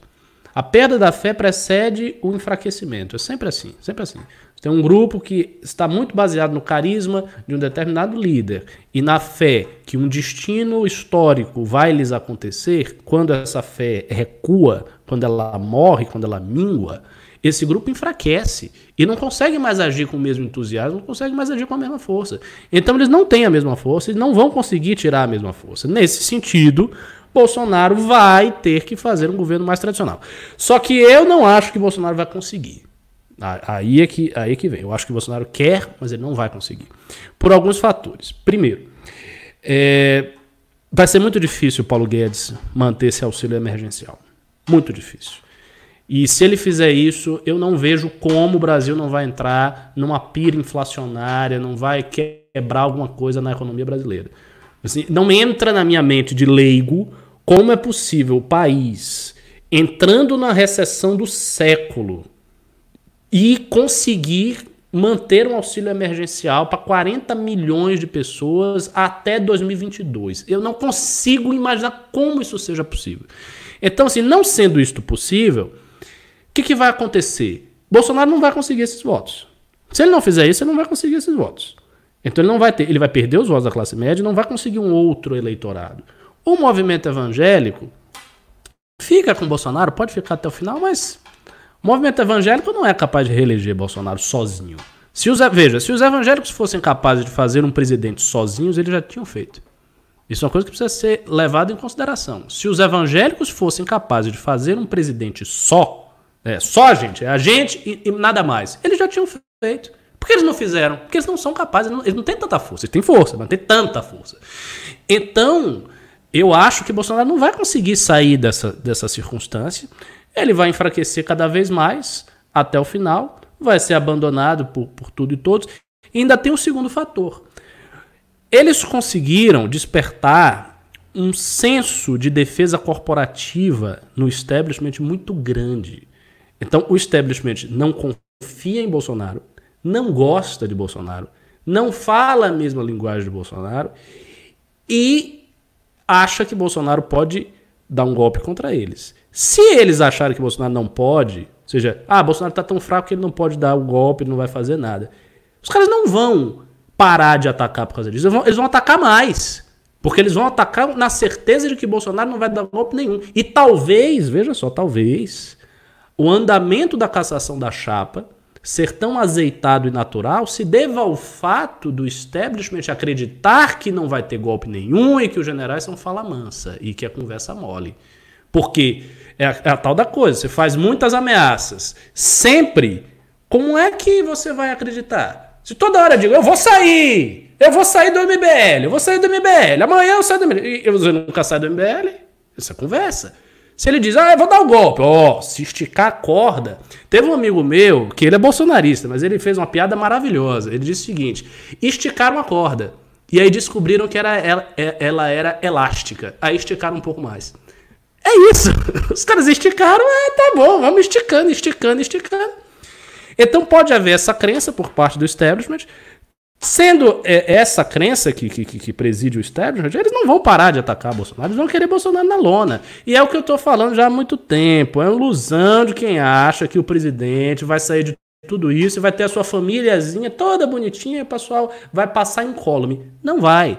Ele vendeu o processo histórico da direita brasileira e ele vai acabar com a família dele em maus lençóis do mesmo jeito. A denúncia vai chegar e se, se duvidar, Bolsonaro ainda vai preso.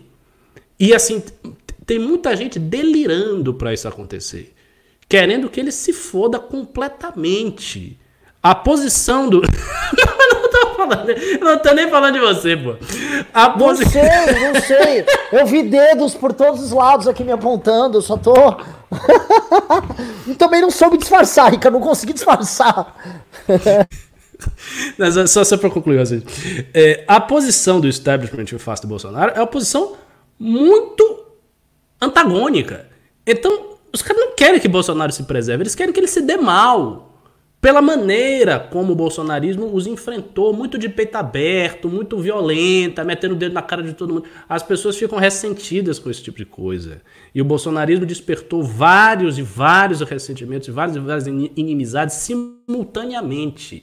Ele entrou em múltiplas frentes de batalha. Né? Ele, ao mesmo tempo, ele atacou MBL, Partido Novo, Amoedo, Janaína, Danilo Gentili, STF, Congresso, Maia, os outros partidos, a esquerda organizada inteira, o movimento sindical, o movimento negro, o movimento gay, as mulheres. Quem mais? T tudo ao mesmo tempo. Então, assim, olha o tamanho dos opositores de da Globo e por aí vai. Então você tem, pelo menos numa lista básica, uns 30, 40 opositores significativos de Bolsonaro sendo atacados todos simultaneamente.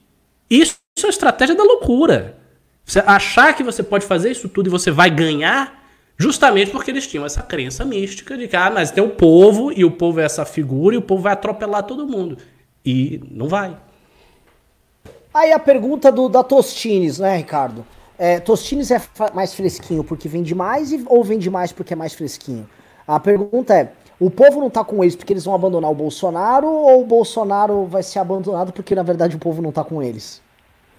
Não, o, o, o, nenhuma coisa nem outra, na realidade. O, que acontece é que é a, é a tal da coisa. O povo nunca esteve com o Bolsonaro porque a maneira dele colocar isso, essa, essa expressão, o povo está com fulano, é uma expressão enganadora. Ela não é uma expressão verdadeira. Por exemplo, ah, o povo estava com o Bolsonaro porque ele foi eleito. Ok, ele foi eleito. Mas ele foi eleito com 6 milhões de votos de diferença. Ele não foi eleito a 90% a 10%.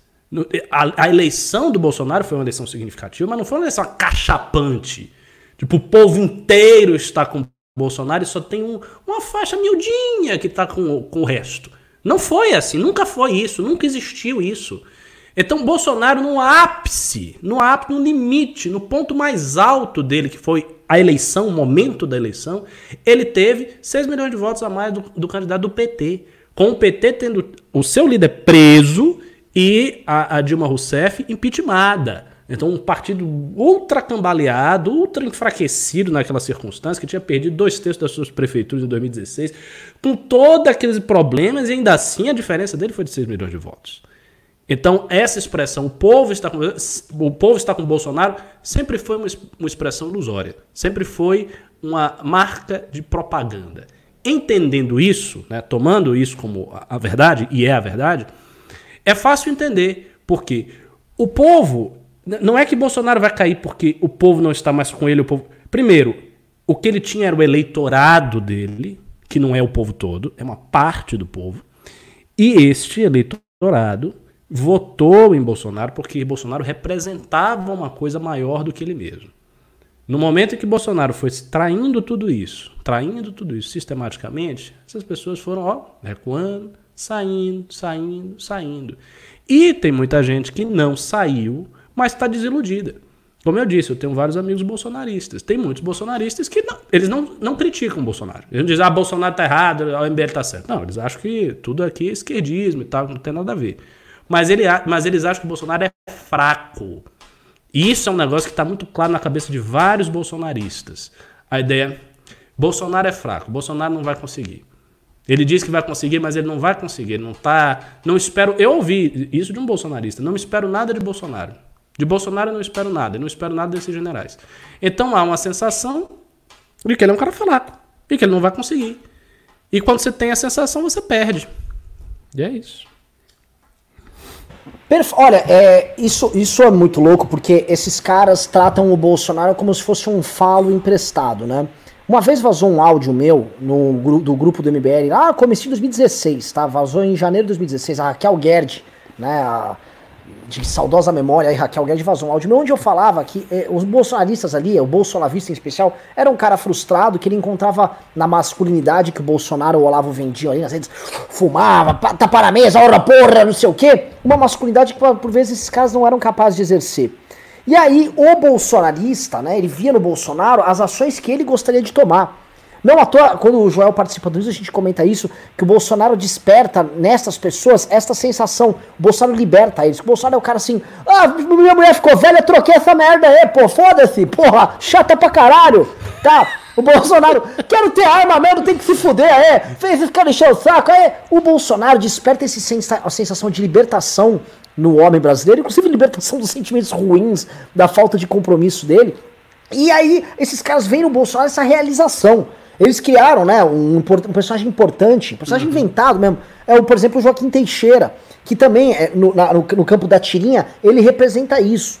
E o Bolsonaro representa para o bolsonarista essa potência, né? O Bolsonaro é um pinto pros caras. E como o Bolsonaro pá, ele começa a ficar. ele brocha, aí ele não exerce mais, ele frustra os caras. A frustração dos, a frustração dos caras é por causa dessa inexistência de potência. Né? O Bolsonaro é uma brochada. É uma brochada política monumental pros caras e os caras vão, começam a ter que encarar a própria impotência política. E aí é uma merda, porque o Bolsonaro vendeu para todo mundo, é a, a, até a posição é fálica, é a arminha pra cima, ó. Tá, isso aqui, ó, vou pegar esses vagabundos, é isso aí! É isso, era uma parada. O bolsonarismo, a gente até tava comentando como a direita populista, né, que surgiu o mundo afora, é uma direita muito masculina, ela vem muito como resgate do homem contra uma sociedade que ela é, femi é, é feminilizar, fem, feminilizada não sei a palavra certa, sociedade muito feminina, né, é, uma sociedade com valores femininos, e isso, né, vira uma rebelião masculina, uma rebelião viril, em alguns lugares ela se sustenta, em outros ela não consegue sustentar. Aqui ela não está se sustentando, porque o Bolsonaro não é o Orbán, o Bolsonaro não é o, o Exatamente. De isso, isso concordo inteiramente. De todos os líderes populistas, ele é o mais fraco. De, mas de longe, assim, com a distância grande de todos os outros. Porque o Trump, embora ele esteja num país de tradição democrática muito forte, tá? o Trump é um cara valente, é um bilionário, é um cara que pegou uma empresa do pai dele que era não era pequena, mas era bem menor do que eu tenho, e fez o negócio crescer até ele ter 10 bilhões de dólares no bolso. É um cara que quebrou várias vezes e voltou várias vezes. Então, assim, é uma coisa. O Putin é o tenente-coronel da KGB. É um cara que é faixa preta de, de, de sambo, faixa preta de judô, um cara forte, fisicamente forte, inclusive. O Monta urso, é um... né? Exato. O Orbán é outro. O Erdogan é praticamente um sultão lá na, na, na, Turquia. Então são pessoas realmente que eles passam uma imagem de força. O Bolsonaro não é assim, ele não é. Ele criou essa imagem, mas ele em si ele não tem nada disso, cara. Ele é um tiozão normal que quer mordomia e comer churrasco e ficar tranquilo, pô. Ele não, ele não tem, ele não tem o, o, o perfil psicológico para isso, o jeito, a maneira de ser e mais do que isso. É, a situação dele é a pior, porque todos esses, você pegar Putin, Erdogan, Trump, todos eles são mais habilidosos politicamente que o Bolsonaro. A, a inabilidade total do bolsonarismo é uma coisa de chorar. Os caras não têm habilidade política nenhuma. Eles simplesmente vão empurrando de qualquer jeito, sem nenhuma tecnicidade, sem nenhum cuidado, sem nenhuma tática. Eles não têm nenhuma tática. Você perguntar para esses caras há um ano atrás, sim, tá, Bolsonaro vai dominar tudo, mas ele vai dominar como? Me diga aí, descreva aí o passo a passo. Quer saber o passo a passo? Você vai fazer o que, que ele vai fazer hoje, o que ele vai fazer amanhã? Dê aí um passo a passo. Os caras não têm. Você veja, o Putin, é, só agora, só agora que ele deu uma segurada no segundo cara de comando da Rússia, o Medvedev. Sendo que existem divergências consideráveis entre ele e o Medvedev. Isso depois, ó, de mais de, de, de, de mais de 10 anos alternando no poder. Se fosse Bolsonaro, não. Na primeira ele sentava ali e já dizia: ah, esse Medvedev aí não vale nada. Vagabundo. Tá, é, é, esquerdista aqui na Rússia, tá com os comunistas. Então, assim, eles não têm tática. Eles vão de qualquer jeito e acontece o que o que está acontecendo agora. É, e, a, e, a, e, essa frustração, ela vai, eu acho que ela vai impactar muito nessa militância, especialmente, primeiro, a militância jovem bolsonarista. Lembrando que a, o bolsonarismo foi construído sob uma militância jovem de internet. Tipo assim, jovens fãs do Nando Moura, jovens alunos do Olavo de Carvalho, jovens conservadores que estavam vendo na internet um caminho para se firmar. Muitos se encontraram no MBL esse caminho, especialmente ali em 2017. Este cara nem existe mais praticamente no universo ali. Esse cara foi saindo fora, foi pulando fora, o público envelheceu bastante e aí foi trocado pelo tiozão. Tiozão se manteve muito menos pela curiosidade ideológica que havia, e muito mais pela possibilidade de um golpe. Eles reviverem, eu acho que, frustrações do passado ali deles, coisas não resolvidas da época da ditadura militar tal. E vim contar ali naquele senhor que parece o Roberto Carlos. Aliás, hein, Ricardo, você viu que a Polícia Federal pegou o Roberto o sósia do Roberto Carlos, Roberto Boni. Pegaram ele. Né? Esse cara é um símbolo dessa nova militância bolsonarista. Senhores de idade que querem dar golpe de Estado e que choram quando a polícia bate a porta. E esses caras ali, uh, essa mudança geracional toda tá frustrando. Mesmo o tiozão, por exemplo, o tiozão que tá velho, eventualmente via novamente esse Bolsonaro potente ali. Aí bateu a frustração. Ninguém. O brasileiro é muito assim. O brasileiro não gosta de torcer pra time perdedor. O Rubinho Barrichello era um excelente piloto, nunca ganhou nada, então uma merda de piloto. Né? é, o Senna falava: o, olha, eu, o segundo colocado é o primeiro dos perdedores. O brasileiro só torce pra você se você ganhar. Então é bom que eu ganhe bastante. É isso, brasileiro, brasileiro abandona. Se eu exílio que o Bolsonaro não é campeão, meu irmão, beijinho, beijinho, tchau, tchau. A militância sai fora e a militância tá saindo. E para desmontar, presta atenção na minha visão, para desmontar essa rede que tá colocada hoje de defesa do Bolsonaro, ela se desligar, você tirar as chaves os fusíveis dela ali, e aí você parar de levar a narrativa que enfrente a imprensa pro grande público. Ele perde a classe média toda. Tudo que, tudo que restar dele ele vai perder. Vai. Quer dizer, a Globo vai falar no Jornal Nacional alguma merda dele ali. Ele vai. Quem vai? Vai estar tá um monte de gerador de notícia falsa. O cara que faz o um meme para mandar no zap da tia ali. A tia, a tia doidinha não recebeu no zap o meme dando a contranarrativa, ela não vai atuar. Se ele começar a perder 20, 30, 40% hoje, no momento que ele já tá perdendo essa guerra, aí, meus queridos, ó, ó, eu acho, Ricardo, que aí é, é embalar a criança e ele preparar eu acho que ele vai ser caçado. Acho que ele vai ser caçado. Se isso e acontecer, gente, ele vai ser caçado. E a gente volta, Ricardo, para aquela discussão, que é a discussão que nós estávamos tendo de, ah, e o Mourão, como é que fica? Qual é o caminho para ele, né? É... É, assim, você sabe qual é a minha opinião. Eu acho que Mourão é hoje a pessoa mais importante do país, porque o caminho da cassação, para mim, é uma coisa terrível, terrível, assim, o pior caminho que tiver, e eu sou muito tranquilo de dizer que, para mim, para aquilo que eu estou construindo politicamente, a cassação é muito pior do que manter Bolsonaro até 2022.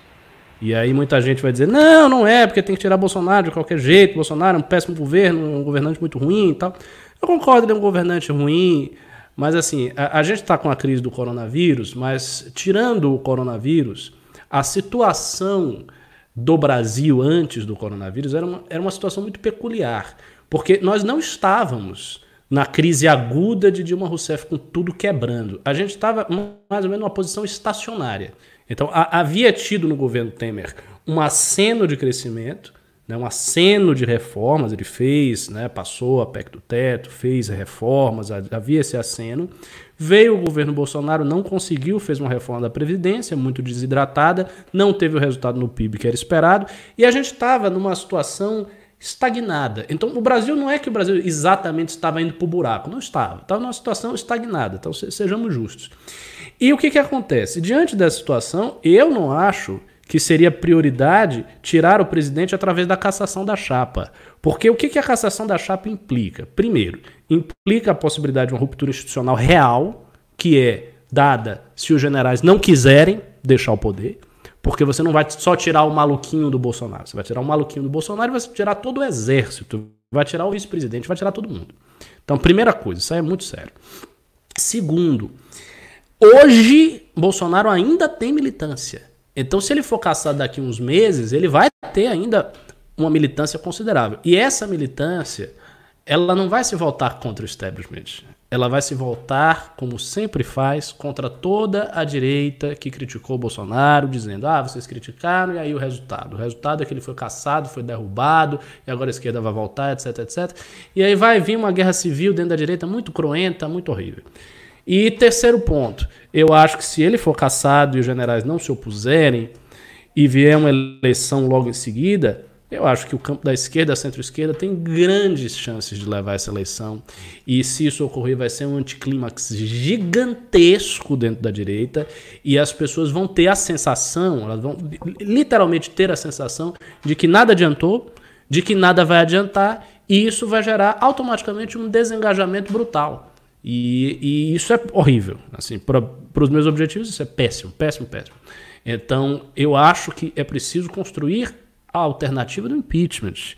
Só que essa construção passa por chegar no Mourão, falar para ele, ele entender, o exército entender, Porque hoje me parece, eu estou especulando, eu não sei exatamente, mas me parece que o Exército não acha o impeachment verossímil, não acha que vai acontecer e acha que a cassação tem muito mais chance de acontecer.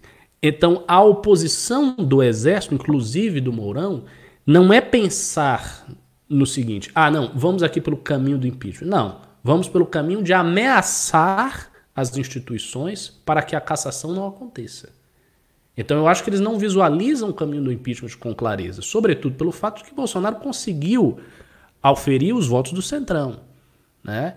E, e assim, para o Mourão dar um gesto de impeachment é uma coisa muito séria. O, o, vice geralmente não faz isso. Se ele, se ele for fazer, ele vai fazer por, por, por, debaixo dos panos. Ele não vai fazer ostensivamente, porque não é, não é realmente não é a função do vice, vai parecer golpismo, enfim. Isso dificulta. Mas eu acho que tem que se chegar nele, tem que se conversar com ele, ver o que o exército vai pensar quanto a isso e ver com o Centrão. Né? Também chegar no Centrão, é importantíssimo chegar no Centrão. Por isso que naquela live que eu estava com o Kim, eu disse: olha, Kim, quem vai articular isso aí com o Centrão é você. E realmente o Kim é o predestinado para articular o impeachment no Centrão. Porque hoje, de todas as organizações do Brasil, que eu saiba, aquela que está mais vinculada à ideia do impeachment de Bolsonaro é o MBL. É o MBL que está falando mais disso. Né? Porque as outras organizações, os outros grupos, os outros indivíduos, eles falam do fora Bolsonaro. Então vamos tirar o Bolsonaro de qualquer jeito. Mas essa ideia do impeachment, tem que tirar através do rito impeachment, tem que fazer manifestação pelo impeachment. Isso é uma coisa que está muito no colo do MBL, no VPR, mas sobretudo no colo do MBL, que é mais expressivo. Então, sendo assim, quem vai articular, quem deve articular isso aí com o Centrão, conversar com as figuras, é o próprio Kim. E, e, esse é o caminho que a gente tem que já agir, né? atuar mesmo em direção a isso, para tentar evitar o desfecho da cassação. Você tem ideia de em quanto tempo esse processo deve correr? Mais ou menos uma expectativa de quanto tempo o processo deve correr? O processo de cassação é. ou impeachment? Cassação Não, é o cassação. seguinte. Cassação, eu vou passar para você uma coisa que a gente percebe uma, uma espécie de um reloginho mágico, um reloginho cósmico eles se alinhando hum. ali, né? As engrenagens. É, o, o, o próprio Centrão, que não era favorável inicialmente a mudar a data das eleições, agora está cogitando mudar. Uhum. Vamos mudar ali para 15 de novembro ou para dezembro, tá? Parece ser uma, é uma data melhor, o Covid não vai estar tá resolvido. Antes eles não mexiam nada, tá? E aí o Barroso ainda tá assim, é, não, podemos talvez fazer a eleição em quatro dias seguidos para não ter aglomeração tal. Hum. Ou seja, o zoom, zoom, zoom ali, vindo da própria política, tá rolando e estão falando que haverá maioria para alterar a data. Alterar a data da eleição municipal é fundamental para se ajustar com a data da eleição suplementar presidencial, caso haja cassação de chapa. Essa é a primeira coisa. O que, que, seria o calendário? Né? Você precisa de dois meses para fazer a convocação dessa eleição. Então eu, a, a Câmara dos Deputados precisaria, vamos dizer, com dois meses de antecedência, fazer a convocação. E ela faria, eu não sei como é que seria do ponto de vista legislativo, olha, vou fazer a convocação dessa eleição linkada com as eleições que foram alteradas, né? Mas isso, ah, do ponto de vista legislativo, isso se resolve ali tranquilo. Então ele teria que ter dois meses. Então, se é para ser em novembro, ele precisaria fazer esta convocação em uh, setembro. Né? Ou seja, o Bolsonaro precisa cair até setembro. Para cair até setembro, ele tem que ter julgado, algo julgado sobre ele agosto, o processo andando em agosto, o processo andando rápido, já após o recesso. É muito que que tá... rápido. É muito rápido. É muito rápido. É, é pouco tempo que, que, eles têm mesmo. Mas a gente sabe que o establishment trabalha com essa hipótese. Tá? E que, que estava sendo comentado, a gente tratou hoje no MBL News de tarde. O Reinaldo Azevedo trouxe matéria. Zum Zum Zum em Brasília vai nessa linha também. Que, o que já tem gente delatando, ou já tem influência ou empresário bolsonarista delatando os demais para não ser pego nessa história e isso Eita. substanciar o material probatório para pedir a cassação do Bolsonaro. A cassação essa que no fundo, que é o que eles estão buscando, é por caixa 2 e abuso de poder econômico, tendo como base, vai ser o seguinte, caixa 2 para cometer crime. É, ó, ele fez caixa 2, não declarou esse dinheiro, e esse dinheiro foi usado para cometer crimes em série por parte das redes deles. Agora, com as informações que eu tenho do próprio inquérito, e eu estou por dentro do inquérito, algumas coisas, Todo, né, Renan tem conversas aí. O que eu vi é o seguinte: as perguntas que estão sendo feitas e a linha da investigação é muito frágil. A não ser que as figuras que eu tenho contato, que eventualmente estão por aí, não são muito interessantes ali no processo, aparentemente a, a, aparentemente a investigação é um pouco tosca. Né? Falta um pouco de inteligência ali no processo. Eu acho que eles estão querendo se valer muito do lance de quebra sigilo, quebra sigilo, pega o celular do cara, tal, dali ele, eles pegarem as provas e fazerem a tese valer. Não sei se a tese é forte o suficiente para substanciar ali é, uma, uma acusação forte o suficiente para derrubar o Bolsonaro com base nisso, né? É, eu acho que, antes de tudo, tem uma crença. E qual é a crença? Que é uma crença que o establishment tem, crença real. Se eu conversar com deputados, eles vão falar isso. Se eu for falar com, com gente do próprio juiz, ah, ministro do Supremo, eles, vão, vão, eles acreditam nisso também. Eles acham que o Bolsonaro ganhou roubado e que essas redes sociais são basicamente, em grande parte, robôs e que teve alguma coisa muito estranha nessa eleição. Muita claro, gente acha é isso. Lógico que eles acham isso. Eles não, eles não aceitam a eleição do Bolsonaro. Esse pessoal nunca aceitou a eleição do Bolsonaro, porque a realidade é a seguinte: a eleição do Bolsonaro demonstrou que eles estavam errados.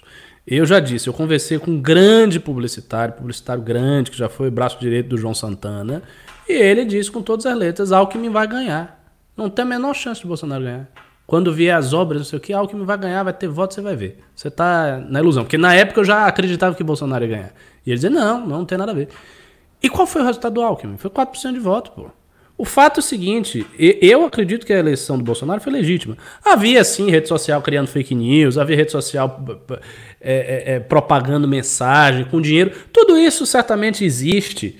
Mas assim, se você não tivesse um apelo popular real, muito grande, a coisa não teria acontecido do jeito que foi.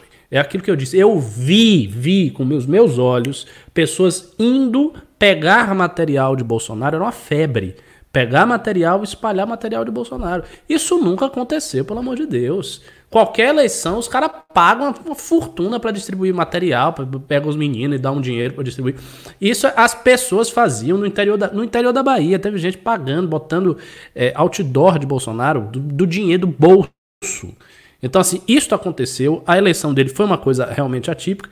E eu acho que se eles fizerem isso, tem um detalhe: se a chapa cair por causa disso, caixa 2 para usar na campanha, com esses argumentos e com esse inquérito e com tudo isso, isso vai dar uma sobrevida muito grande ao discurso bolsonarista. Mesmo que Bolsonaro caia, o discurso bolsonarista vai ter alguma força porque a queda dele será interpretada facilmente, mesmo para pessoas que hoje não estão mais muito com Bolsonaro, como um golpe. Vai ser interpretado como um golpe. E aí a gente vai entrar numa situação bem dramática, porque a, a direita vai alegar que é golpe, esse pessoal bolsonarista vai, vai alegar que é golpe. E olha só a situação da direita democrática, que dificuldade. Eles vão alegar que é golpe. A esquerda vai vir com tudo para as eleições e a direita democrática, que, dentro da qual nós estamos, vai ficar imprensada por esses dois discursos. Porque os caras vão dizer, é golpe, é golpe, é golpe, é golpe, vocês são cúmplices, vocês são cúmplices, é golpe, é golpe, é golpe. A esquerda vai dizer, ah, agora o golpe de 2018 acabou, agora é nós, agora é nós, vamos voltar. E vai ser um Deus nos acuda. Eu acho que a posição da, da nossa, em particular, vai ser muito, muito, muito apertada entre dois, duas forças contrárias. Não, não vai ser, vai ser bem ruim, bem ruim, bem ruim mesmo. Por isso que a gente tem que agir para ver se dá aí uma, uma luz no impeachment, né? Porque da velocidade que tá, ó, hoje, hoje é 17 de junho. Se ele tiver que ter julgado em agosto, nós estamos falando de um mês e meio, dois meses. É, ó, ó, é, ou, essa, a, é ou até começo de setembro. É, muito Pô, pouco é, tempo. É rápido, pouquíssimo tempo. Muito pouco tempo. Mas e sem poder fazer manifestação, porque ainda tá na hora do corona. Sim. Mas, ele, mas a, o establishment conta com as manifestações. Não à toa é, está, está sendo investido energia, provavelmente recursos, em movimentos que defendem essa tese. Né, o Somos 70% é um nessa linha. E um agora, está tendo agora o pacto, é, não é pacto, é Juntos pela Democracia, que é tocado. A Marina uhum. Silva é uma entusiasta disso, uhum. convocaram um ato que não teve ninguém aí no fim de semana defendendo isso. Então os caras estão tentando aí. Olha, é cassação, é fora Bolsonaro e Morão pessoal bota, uhum. inclusive, isso nos memes de convocação, avisando que é pra tirar ah, o Morão é? também. É. Ah, então, o foco é esse. Para ficar claro, impeachment mesmo, somos nós defendendo. Um PDT em parte, tal. Mas o impeachment é um inconveniente muito grande para muita gente, inclusive em ano eleitoral. Tem muita gente que não quer precisar passar por isso. Tem muita gente que é do PSDB, Porque o PSDB já se colocou, ah, sou contra o impeachment agora. Por quê? Porque esse cara quer retomar um eleitorado que era dele e o Bolsonaro tomou. E esse cara quer esse eleitorado agora nessa eleição. Tem muito candidato a prefeito querendo isso. E esses caras é. não querem. É um inconveniente pra esse cara. Eu vou dar um exemplo, vou dar. Vamos pegar um exemplo claro aqui. Nelson Marquesan Júnior, amigo nosso. Porra, um belo prefeito. Um cara que tá recuperando a imagem dele agora na reta final, indo pra eleição. O Marquesan vai enfrentar lá é, Manuela, é a Maria do Rosário, é todo o trio ternura lá da esquerda, lá do Rio Grande do Sul. Ele vai enfrentar. É, é vai ser uma eleição bem polarizada. O Marquesan vai querer voto de que tipo de gente lá também? Bolsonaro. Convém pro Marquesan ele tá com o partido envolvido lá se matando no impeachment contra esse eleitorado que ele tá cativando? Posso pegar outro, Daniel Coelho do Cidadania. Mesma coisa lá em Recife. Ele quer voto Bolsonaro para o é, segundo turno. É. Esses a, caras. A, cassação tira porque a cassação não é uma coisa dos partidos, dos políticos, ninguém vai, ter vai, vai votar em nada. É, é, é, é. É. O pessoal todo gosta da cassação. Todo mundo, porque fica, porra, não tem o Aras, a gente dá um drible da vaca no Aras. Não tem, não vai encher nosso saco lá na Câmara dos Deputados, a gente tá quietinho pra eleição, vamos fazer nosso corre aqui, vocês correm dali, todo mundo junto. É isso, é assim, a cassação é o sonho de uma noite de verão para esses caras. So, é, é, é, é, um sonho. Né? Não, vou te falar, minha, minha opinião, não acho que vão conseguir. Não acho que vão conseguir a tempo. Por quê? Não, porque eu não, o, eu não acho que o derretimento do Bolsonaro, caso não, não saia o material do Flávio antes, não acho que o derretimento do Bolsonaro vai ser tão grande para justificar. Eu acho que o Bolsonaro vai ficar rodando nesses 25 a 20% ali, tranquilo. Acho que a esquerda brecou uma parte da queda dele e esse desespero que o Paulo Guedes está tendo em segurar o, essa grana de 600 reais aí é o desespero de quem sabe que se eles não mantiverem isso por mais uns seis meses, eles vão perder um eleitorado hoje que dá bom e ótimo pro Bolsonaro, que é esse eleitorado mais pobre que ainda mantém o Bolsonaro com alguma dignidade nas pesquisas. Porque que a gente não se iluda, se o Bolsonaro não tivesse com esses caras que aderiram ao bom e ótimo dele, o Bolsonaro hoje estava tranquilamente com seus 14%, que é número de impeachment, e, a, e o impeachment estava avançado. Então eu acho que o Bolsonaro ainda tem algumas coisas na mão.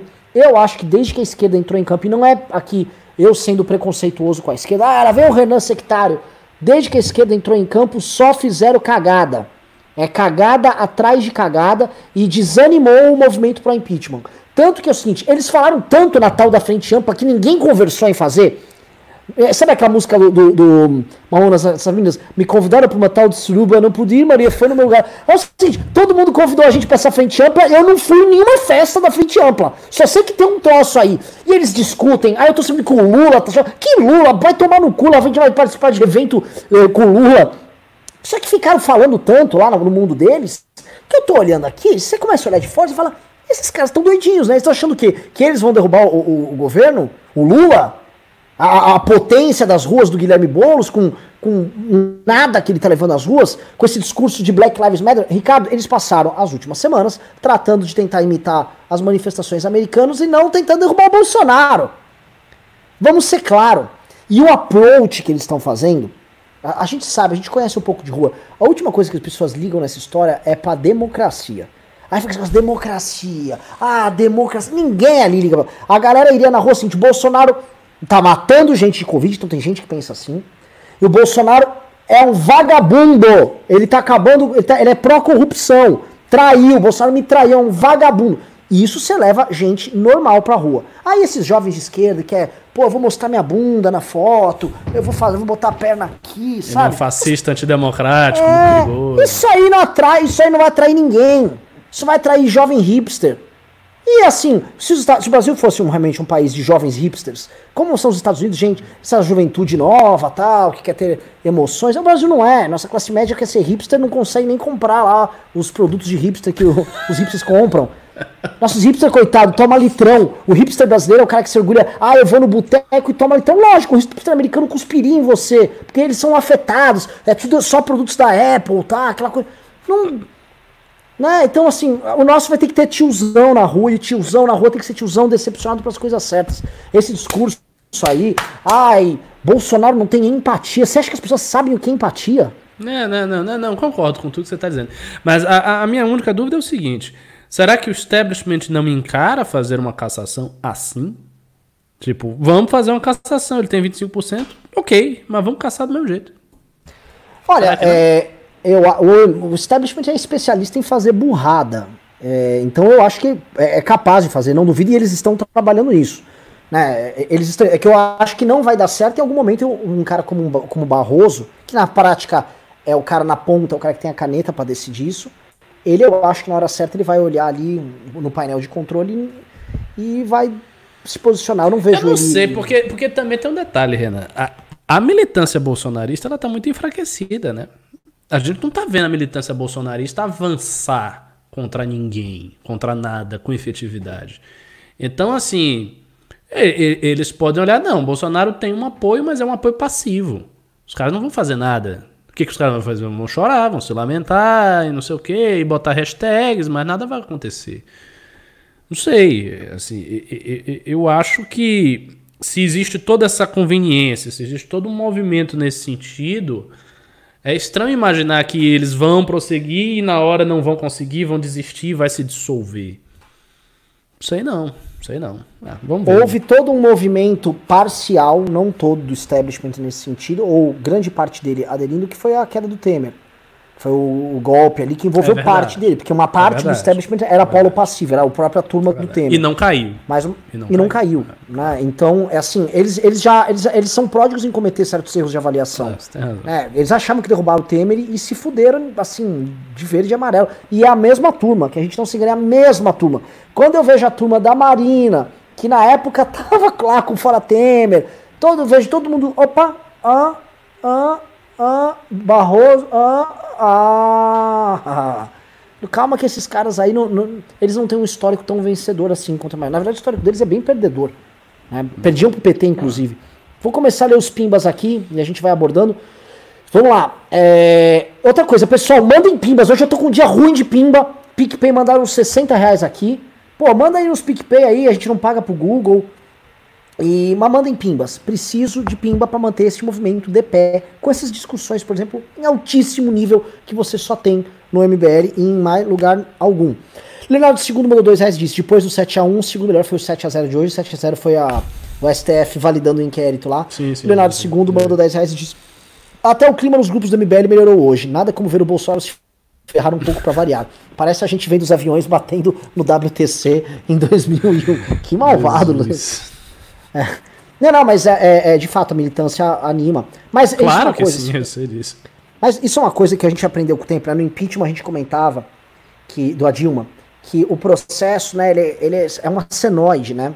É, em geral, se ele é inexorável, ele é uma senoide com tendência de subida. Então ele é assim, ó. Uhum. Ele vai subindo, ele começa embaixo e ele termina aqui. Só que ele tem ups and downs no processo. E as pessoas sempre se abalam com os downs. Sempre, ai, sim, sim, sim. não deu. E aí sobe de novo, ai, agora! E é isso. é fogo. Leonardo II mandou reais disse errata, bolso vai cair feito WTC. Cara, você está com exemplos aí muito politicamente incorretos, hein, cara? Eu sou muçulmano, eu não vou nem fazer piada. Que daqui a pouco querer me prender aqui, pô. Eiji mandou 18,90 e falou: Galera, por favor, eu volto do hospital tarde para casa. Não consigo ver ao vivo todos os dias. Por favor, deixe disponível pelo menos até o dia seguinte. Você, meu algoritmo morreu, tens o que é necessário para melhorar meus views?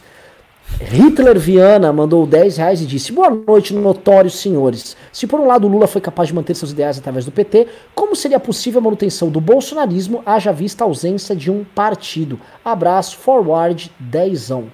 Ricardo, ah, pra ti. Sim. Ah, muito simples. É, é possível manter do mesmo jeito que foi antes. Eu não acho que o bolsonarismo especificamente vai se manter com a derrocada de Bolsonaro.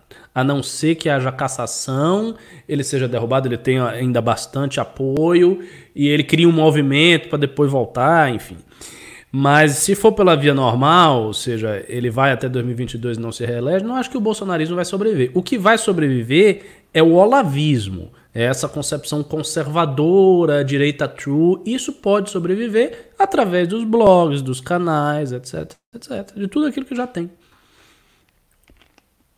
Vamos lá, Gui ESP mandou 74,90 e disse: Vocês acreditam que seja possível as denúncias do Moro em relação ao aparelhamento da PF efetualmente sejam retomadas ou reforçadas utilizando os conteúdos e informações coletadas nas recentes buscas e apreensões do STF?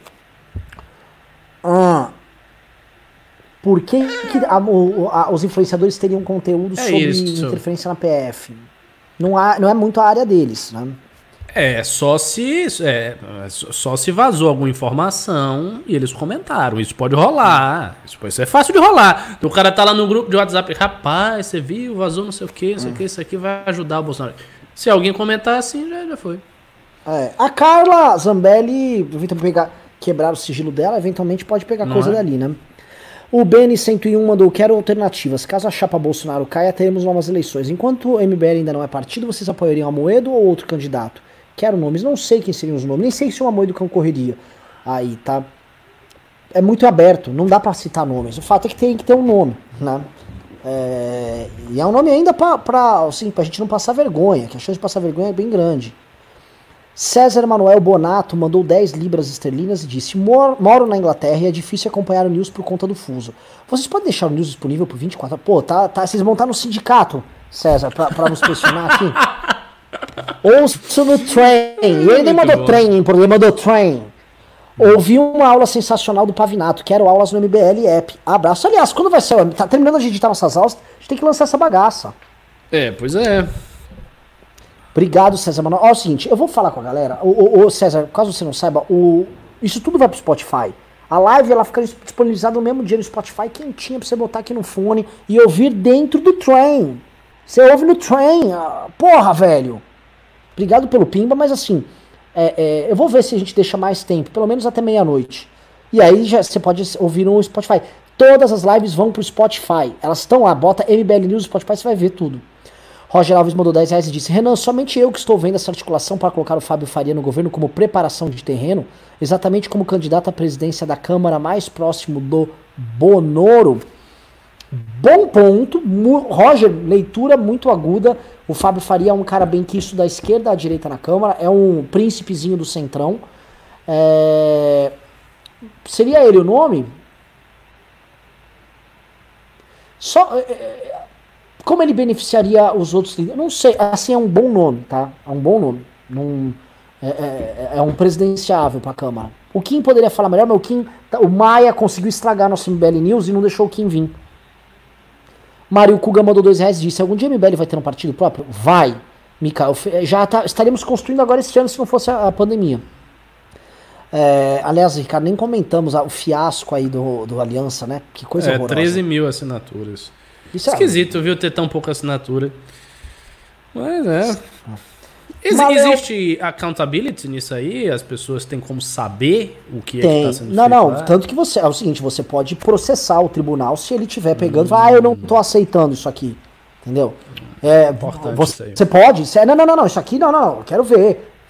Você tem isso aí, porque você entrega as E o modelo de coleta de assinaturas hoje, é, pe- pela legislação que tá, pela regulamentação que tá é, relativa a isso, o cara vê por amostra. Tipo assim, você manda um monte de caixa pro TRE do seu estado, e aí o cara escolhe uma caixa em cima daquela amostra, ele pode invalidar, porque se ali tem um- algumas assinaturas erradas e tal. Entendeu? Então, assim, é, é por amostra, eles não olham todas, porque nem tem como ficar verificando ficha a ficha. Então, se você quiser judicializar a seu favor, vai. Aparentemente, a, a Karina Kufa, essa é a briga que os Minions estão. Ela vendeu uma história de que ia conseguir aquela assinatura meio web, tal. E a galera acreditou e coletou muitas assinaturas dessa maneira. Só que essas assinaturas, os caras nem, nem receber no TR recebem. E eles só estão validando o papai e mamãe. No papai e mamãe foi pouco mesmo. Muito pouco. Malê ao Brasil e mandou 5 reais. Disse: Muito bom, Ricardo, sobre o Olavão. Estou aguardando a academia. Não me briguem a dar meu orçamento teórico, político, filosófico ao Brasil. Ah, pelo amor de Deus. Malê ao Brasil. Se você for mandar dinheiro pra esses caras aí, pelo amor de Deus, tá? Pelo amor de Deus. Eu sei outra coisa. Você, outro dia, Malê, por causa de você, eu, eu dei um enquadro público no Ricardo aqui pra falar de autoridade espiritual e poder temporal. Só, sem nada, não tem nada a ver com, com nada. É porque é um conceito que é interessante. Vários outros atores que falam disso. Eu acho um conceito fascinante, tá? Mas o Ricardo, o Ricardo, Ricardo até agora não falou. Eu Falei que faça uma live com o Ricardo só disso. Isso você não verá no Brasil Paralelo. Hiller Viana, que se tivesse uma letra T a mais o nome, ganharia o cargo no governo, mandou 10 reais e disse: Renan, eu acho que o pessoal não vai pagar via PicPay com esse esquema de colocar no chat. Sugestão: uma página do sujeito coloca um código de confirmação e envia o Pimba. Eu sugeri isso pro Vitor Couto, que é inclusive o cara aqui. Ah, mas eu não posso falar porque o Renan é burro, não entende nada. Tá aí, Couto, o Hitler sabe mais. Bruno Sardinha mandou 10 reais e disse: O país inteiro correndo atrás de se livrar de um lunático 10 meses após provas cabais de sua insensatez. É algo inconcebível. Deveria existir algo muito menos traumático e rápido que impeachment. Isso se chama parlamentarismo e você não vive sob esse regime. Bruno Sardinha mandou 10 reais também disse: Existe alguma outra alternativa democrática, mundo afora, ser emendada em nossa Constituição? Se fôssemos um parlamentarismo, é uma moção de. moção de. Não é moção de repúdio, moção de. É, é, é quando você, o cara perde a maioria, você entra com uma moção de blá blá blá. É, e, você, e você substitui o cara assim. Você tira. É. Você cria uma nova composição de maioria. Isso acontece já. A Câmara dos Deputados hoje no Brasil você tem a maioria na Câmara, existe o bloco, tem nome, bloco da maioria com vários partidos e tal, e o presidente da Câmara tem que estar alicerçado por isso. Hum, o pessoal está dizendo que é moção de desconfiança. Isso, moção de desconfiança. Leandro de Oliveira mandou dois reais disse: em 2022 quem pode assumir a presidência? Hum, cara, agora não dá pra levantar isso fácil assim. Rafael Castro Stefano mandou 10 reais e disse: O influencer bolsonarista é, é, um maluco que se convence ser médico quando uma visita chega no hospício. Leva tempo perceber, mas aos poucos a visita percebe que o suposto médico é louco. É. Ai, é. Espero. Leonardo II mandou 10 reais e disse: Não se esqueçam que o Toffoli teve acesso às planilhas do COAF no passado, ou seja, o que não falta é trunfo contra os Bolsonaro. Muito bem lembrado, meu irmão, muito bem lembrado. Tá Óbvio que ele tem cara, Óbvio que ele tem provas do COF contra todos e vai usar se achar preciso. Muito bem lembrado. Comenta, o Alan Egami, aliás, grande Alan Egami, falou um ponto que eu acho que é, é importante a gente trazer aqui, Ricardo, que é a, a, inação do legislativo contra o Bolsonaro, o que joga toda essa responsabilidade de peso no, no STF, que está sendo muito poderoso no processo, né? Uhum, exatamente, exatamente. Maria Lemos mandou 20 reais e disse: Ricardo, mas as turmas do Bolsonaro seduzem alguns PMs e guardas municipais? Como esse baixo clero enfrentaria as forças armadas organizadas? Não, veja bem, a hipótese que eu delineei é o seguinte: havendo cassação, você tira Bolsonaro, mas você tira Mourão também. E você tira todos os generais que hoje estão no governo Bolsonaro. Então, a cassação, ela vai diretamente contra a parte do exército. Não é só tirar o Bolsonaro, como é o caso do impeachment. Nesse caso, o que, que pode acontecer? Pode acontecer porque os generais estão assinalando que isso vai ocorrer no futuro. Eles podem se recusar a sair, se recusar a fazer a, transação, a, a transição, se recusar a aceitar o Maia como presidente interino e continuar as suas atividades normalmente onde eles já se encontram. E daí, para você ter a, a, decisão de cassação implementada, ou seja, ela gerar efeitos reais na realidade concreta, alguém vai ter que forçar os generais. Quem é que vai forçar a polícia? Mas a polícia gosta do Bolsonaro. Aí a polícia vai entrar lá no, no palácio e forçar os generais? Como? De que maneira? Muito fácil. O general chega e liga para a divisão do exército que está quartelada em Brasília. Aí sai. Paz, isso aí é confusão. Se isso acontecer, é confusão séria. Se os caras fizerem uma reunião lá, disseram a gente não vai sair, aí o bicho vai pegar. aí eu quero ver como é que o Alexandre de Moraes vai fazer. Porque tem esse detalhe também. O STF é muito poderoso, o TSE é muito poderoso. Mas é muito poderoso quando você tem um aparato de força para implementar a decisão. O papel em si não é nada. Por isso que a base do poder é o poder militar. Sempre é. É, é quem, quem manda. No, no, no, fim das contas, o ground, o chão do poder, é, é, o poder militar. Porque se você tem um poder militar e o poder militar diz não vou, quem é que faz? Porque, como é que obriga?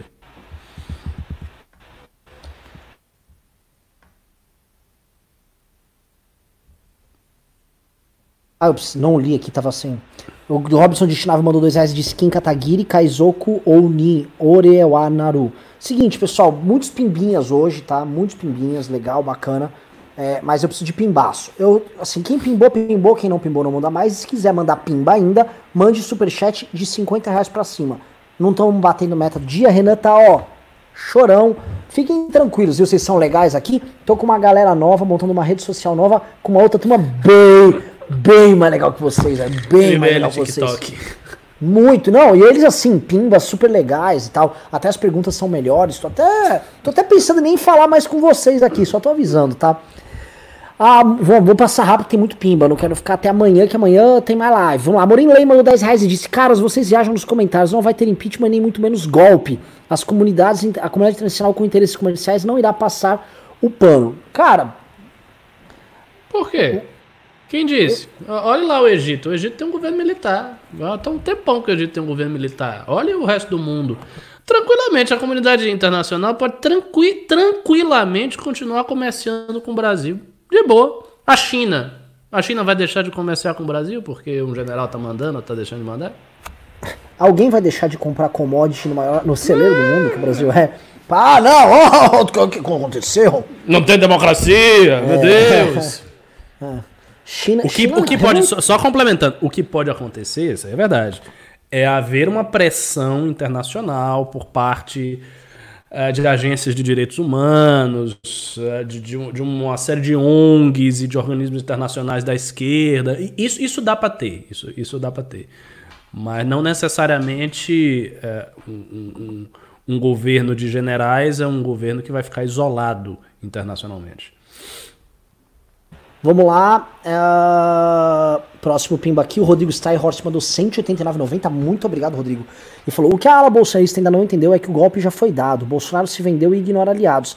Vocês acham que os Minions vão perceber que estão sendo cozidos como sapo? Acho que ele se refere ao golpe a eles, né? Tipo assim, é. o Bolsonaro já abandonou. É, eu acho que eles deviam ver o comportamento do Bolsonaro para com os aliados históricos dele dentro do exército. A gente fala aqui com o Santos Cruz, da forma como ele tratou o próprio Bebiano. E talvez, na hora de botar a, caminha, a cabeça no travesseiro, pensar, será que ele me trataria assim também? Eles deveriam fazer esse tipo de avaliação, né? Porque o Bolsonaro é uma pessoa que eliminou gente que conviveu na casa dele. Bebiano chegou a dormir lá no hospital que ele tava lá quando tomou a facada. O youtuber João das Couve, vlog do Lisboa, o Bolsonaro nem sabe quem é. Só no máximo tira uma foto e faz uma arminha pro cara. O pessoal tá cagando se esse cara for em cana. Mas aí que tá.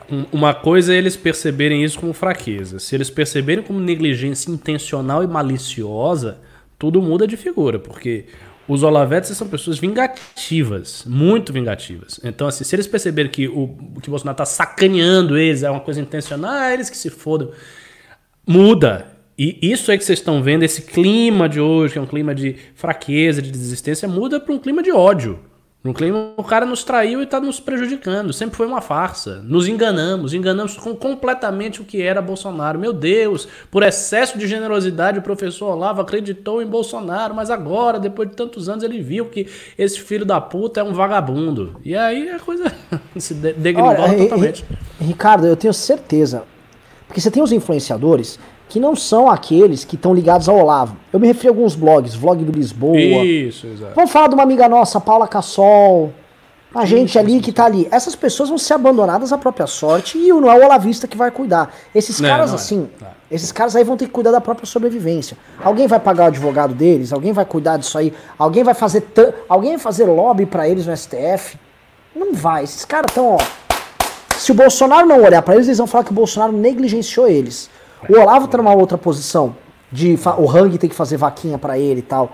Esses outros não. Então muita gente, eu acho que vai, vai, o rancor vai começar a comer e eles vão cobrar dos outros. Outra coisa, já estão em greve. O Lilo Vlog avisou, eu não vou mais twittar aqui. No máximo vou dar RT. O que ele tá avisando é, você já que é assim, não tem, não, não tá com nós, meu irmão, tá bom, tá, tô quietinho aqui na minha. Tá? Se começar essa postura, eu imagino a, ra a raiva deve estar tá lá dentro. A raiva deve estar tá forte. É. Maria Lemos mandou 20 reais e disse: vai ter delação mesmo para desnudar o esquema de sustentação financeira das fake news? É o que saiu na imprensa e é o que eu comecei a checar e que tem validade. Tá rodando essa história mesmo. Um dia sem ódio um dia em vão, mandou 5 reais e disse: ver essa espetacularização toda dos casos Sarah Winter e PC Siqueira mostra o show de Truman tinha certa razão. Sei lá, acho muito doido isso. Mas sempre foi assim, cara. Na Idade Média você vai decapitar fulano na praça, a cidade inteira ia lá ver o cara ser decapitado. As pessoas gostam disso. Gilmar Filho mandou 20 reais e disse: Se gabaram que a saída do Moro não ia dar em nada. Porém, desde então, o vídeo se tornou público, rendeu o processo no STF, vai entrar, o vai cair e estimulou o Paulo Marinho a denunciar. O governo está implodindo. Mas não por causa especificamente disso do Moro. A, a, até falando em Moro, tá? Uma hora eu falei que o Moro foi cúmplice ano passado, mas as pessoas me xingaram nos comentários. Pessoal, não sejam moristas.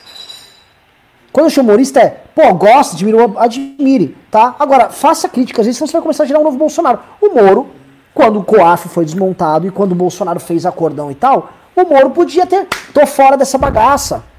Tá destruindo o legado do meu trabalho. Só saiu muito depois, cara. Não devia nem ter entrado. Isso é outra coisa, mas. Tô, tô, tô mentindo? Ele, ele, ele protestou publicamente contra isso? Ele lutou politicamente dentro do governo contra isso? Ele empreendeu. Eu, como ministro da Justiça, estou insatisfeito com isso e o Bolsonaro não deve fazer. O Bolsonaro ia estar numa saia justa tremenda. O Moro não, não fez isso. Verdade precisa ser dita. Né? Uh, Leandro Oliveira mandou dois reais, disse o estouro da boiada chifrada pro lado. É, vem, vem, vem uns boizinhos aí, mas foram laçado. Alfredo Estevão mandou dois reais, obrigado. André Lemes mandou cinco, disse Paulo Guedes me parece um chicaguista convicto. Acham que não, ou ele está sendo tolhido pelo Bolsonaro. O Paulo Guedes é um vaidoso convicto. Nossa. É isso, é isso, ele só tá lá pelo ego mesmo. Anderley Pastelo mandou 10 reais e disse: larga de ser mala, Renan. Ah, malas? Tem que ver aqui minha galera nova que manda pimba, né? Ó, oh, vai, né? Fica aí, tô tranquilão. Imagina, adoro você, viu? Adoro. É, Jorge Lima mandou 20 reais e disse: pra se, pra se Renan. Não, pro Renan se calar e parar de reclamar. Jo, uh, Alfredo Fonseca mandou 10 euros e falou: Forte abraço, muito obrigado. Maurício Homem de Melo mandou um real, obrigado. Janaína Slazi mandou 2 euros disse: Obrigado por me liberarem, rapazes. Alforria, ela tava travada. Né? Slage? Que isso, é, Isla... né? Muito doido. O que, que seria isso aí, hein?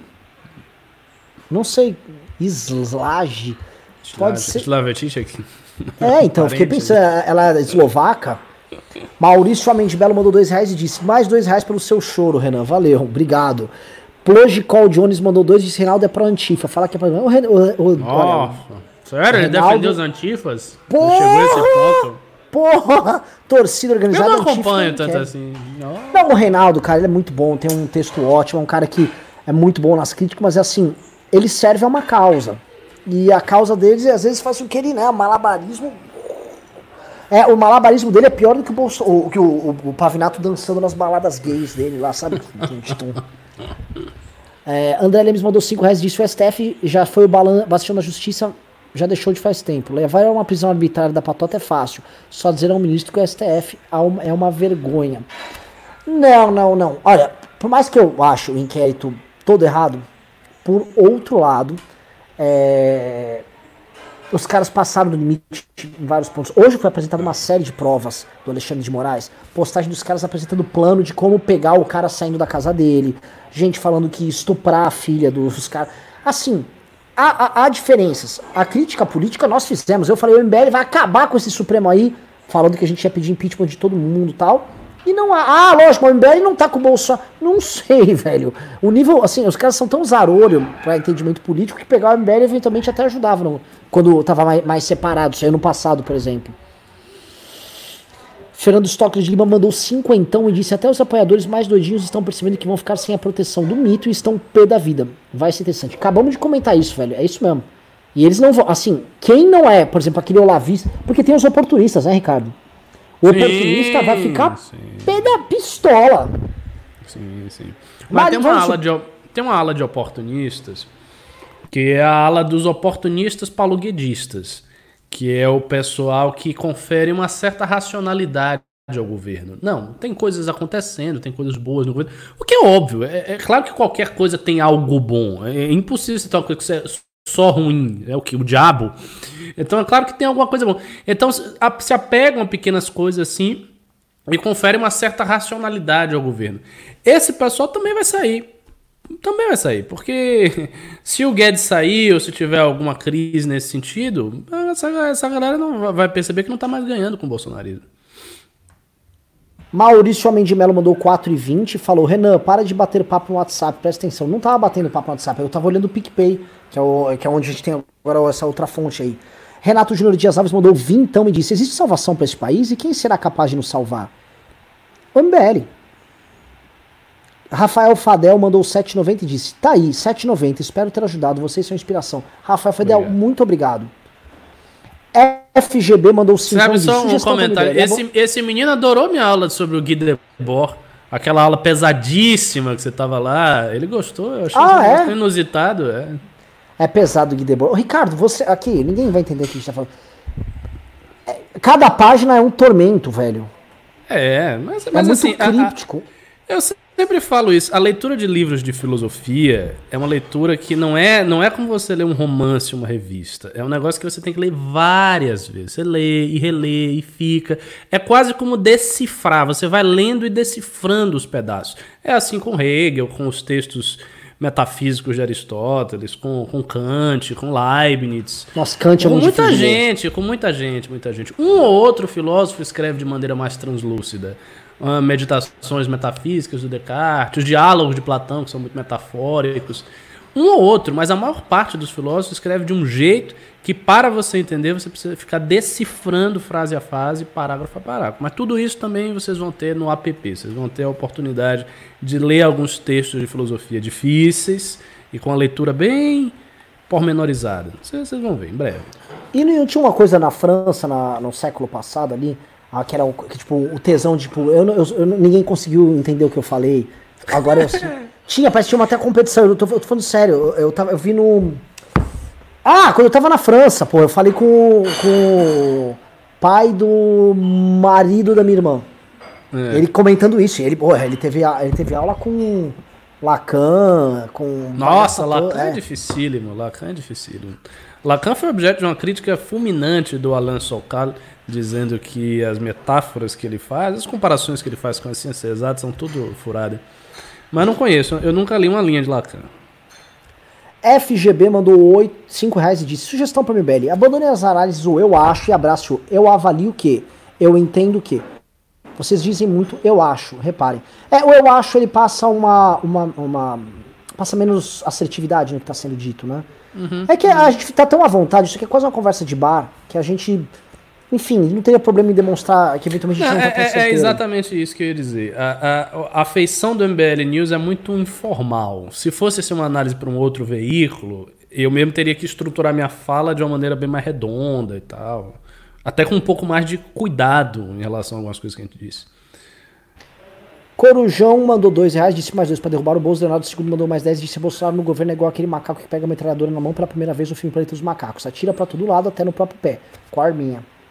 Muito parecido. O, o, o- o governo Bolsonaro é uma coisa é, incompreensível. É igual quando, quando o Ricardo deu exemplo dos ostrogodos invadindo Roma lá.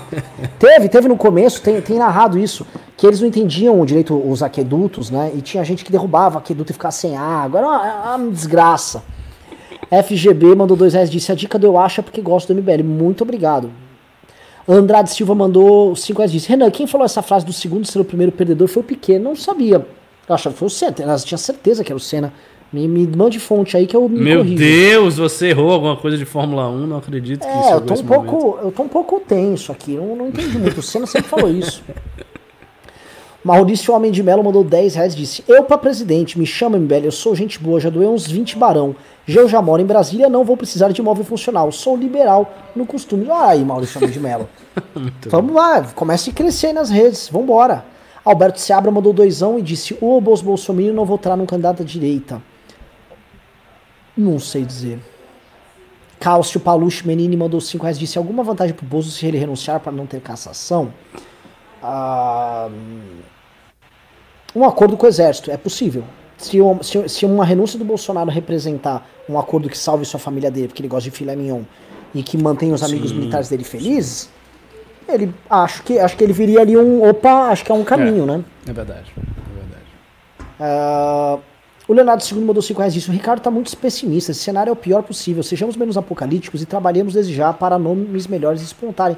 É que, cara, a gente tem que falar a verdade, né? É, o que eu queria dizer é o seguinte, eu não estou sendo pessimista, não. Eu não estou sendo pessimista. Por exemplo, eu falei aqui várias vezes que a onda antibolsonarista deixaria o espaço para a esquerda tentar se reconstruir através de um retorno à narrativa do golpe. O que, que aconteceu na rede, lá na Roda Viva com o Felipe Neto? Ele falou do golpe, começou e voltou, e tem vários artigos e várias pessoas de esquerda já ventilando isso de novo. Isso não é pessimismo, as coisas são o que são. Eu, eu espero que a- a- a- os piores cenários não ocorram, mas eles, hoje eles estão mais próximos de ocorrer. Vamos lá, let's go para o próximo. Felipe Santos mandou 5 reais disse. Tinha um deputado bolsonarista invadiu um hospital em Salvador e chegou até a ver uma paciente que estava debilitada nua. Como ainda tem gente que apoia isso? Foi o. Porra, O... É um federal lá, lá, lá da ah, Bahia. sim, Ricardo. o Capitão Alden. Isso. Meu Deus do céu, que ele entrou com a A. Putz, puta que pariu. Sabe que o Capitão Alden já foi pra Congresso nosso, né? Congresso do MBL. É? É, era da próxima do MBL. Eu gostava, né? Ele não é má pessoa, não, né? Mas pra você ver como é que as pessoas. Como é que as pessoas acabam, né? É triste, velho. Triste. Não. Quantos amigos nossos, Ricardo, que se tornaram. É. é. Eliana Souza mandou 5 reais e disse: Como vocês veem as eleições municipais de São Paulo? Acho que o Arthur tem grande chance de ser prefeito? Eu vou falar só um detalhe aqui, tá? Cuidando pra não ser pego na lei eleitoral. O Arthur, você pega a pesquisa, ele tá com praticamente 4% já. Né? Ele começou com 1 e foi pra 4. Sem fazer campanha aqui, só, na, só aqui no, no- no- na pré-campanha aqui. É, o Arthur, ele tem um. Quando você quebra ali o eleitorado, ele dos quatro, quando você olha para eleitorado masculino, ele tem 7%. Ou seja, entre homens o Arthur tem 7%. E ele tem 1% entre mulheres. Quando você pega entre jovens e idosos, entre jovens ele tem 8%. E praticamente nada entre. O que lança é o seguinte: o Arthur tem literalmente homens jovens apoiando ele, que é justamente o público mais influente, o público que elegeu o Bolsonaro. Este público ele tem uma grande capacidade, que é o garoto que tá em casa, quando digo garoto, o cara de 25, 20, até 30 anos tal, em geral escolarizado, que ele influencia amigos, vizinhos, todo mundo, pro candidato que ele gosta, ele é muito engajado. Este cara ainda não está atuando para defender a candidatura do Arthur, posto que não tem votos de mulheres e de mais idosos, então, ou seja, essas outras pessoas não chegaram. Mas, aproximando da campanha e o Arthur começando um trabalho, nada indica que ele não poderia transformar esses quatro que tem hoje multiplicar por 3, isso virar 12. Se você tem 12% o Arthur, isso simplesmente esses caras conversando com as pessoas ao redor dele. Fora as pessoas que vão descobrir o Arthur na campanha e tal, isso já significa uma base monumental do, do Arthur, que aí já coloca ele na briga para ir pro segundo turno. Outra coisa, quem lidera hoje é o Bruno Covas, que tem uma rejeição monumental e que não está bem aprovado na condução do coronavírus em São Paulo. Quando começar a campanha e o Bruno Covas começar a ser desgastado, os votos dele vão, vão sair, votos de classe média, anti-PT, e vão para algum lugar. O Arthur tem que se qualificar para ser um deles. Se ele se qualificar, esse, o Arthur tem chances. JS Menezes mandou 10 reais, obrigado. Thiago MBL de Alagoas, opa, mandou 5 disse: Não seria uma ideia, uma boa ideia promover uma live para estudar e analisar o Mourão? A mídia ficaria sabendo e vai que a ideia espalha.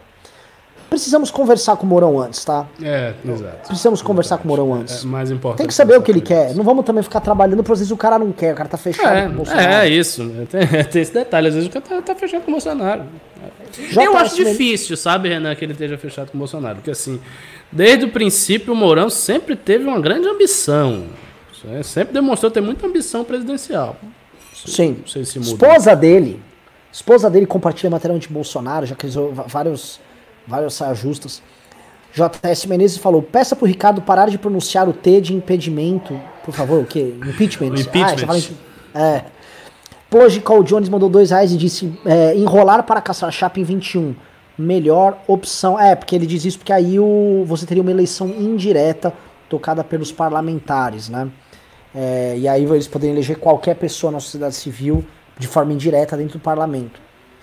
Ah, Tiago MBL falou, complementando o pimba anterior, a ideia é dar moral ao Mourão como futuro presidente. Dar uma envaidecida no cara. É isso aí, precisa saber se ele quer. Ah, Michel Pires mandou 100 reais, muito obrigado. Falou, vamos mudar o Brasil, MBL. Curitiba na área. Valeu, Curitiba. Curitiba Valeu. que vem cada vez mais reprovando o Bolsonaro. Ali era um bolsonódromo, acho que muito por conta da Lava Jato, estão abandonando ele. Uhum. Leonardo II mandou 5 reais e disse, quis dizer que a queda do WTC ocorreu logo em seguida ao choque. Hoje o 7-0 foi o choque. Entendi, entendi o ponto. Yes. Thiago Cardoso mandou 5 então e disse: Renan, cheguei atrasado na live vespertina hoje, mas depois assisti desde o início. Gostei bastante do tom da conversa e suas análises cremosas. Mas não dá pra pimbar toda hora, os discursos escassos. Eu vou esfolar vocês. Preciso de dinheiro pro MBL ou não derrubo o presidente. Preciso. Vocês precisam. Fala pra vovó doar, cara. Lucas mandou 3.500 pesos chilenos, disse: Lula e Bolsonaro serão pequenos no futuro, que vem a geração MBL. Esse é o nosso trabalho. Mas é trabalho consistente, formiguinha. Vai dar certo? Vai. Oswaldo Neto mandou 10 reais e disse: Não seria melhor a cassação? Lembro no final do regime militar que a única força que sobrou foi a esquerda. A direita foi triturada. Militar odeia a direita? Ricardo Almeida. Não, não é que os militares odiavam as lideranças de direita, como Ademar de Barros, Carlos Lacerda, que inclusive, falando-se em frente ampla, Carlos Lacerda fez uma frente ampla com Juscelino e com João Goulart, para exigir as eleições. O que aconteceu naquele período foi o seguinte: os militares eles assumiram e eles não estavam predispostos a devolver o poder. E a partir do momento que as lideranças de direita do processo começaram a pressionar, eles foram caçar e derrubaram essas lideranças todas. Mas não é que eles especificamente odeiam a direita, eles odiariam qualquer um que estivesse pressionando-lhes para que eles cedessem o poder. O que acontece na cassação é o seguinte: é que o horizonte do exército dar um golpe ou haver uma ruptura institucional aumenta muito com a cassação. Se torna muito mais provável com a cassação, porque a cassação tira Bolsonaro e o exército. E veja, a cassação já é vista como um golpe.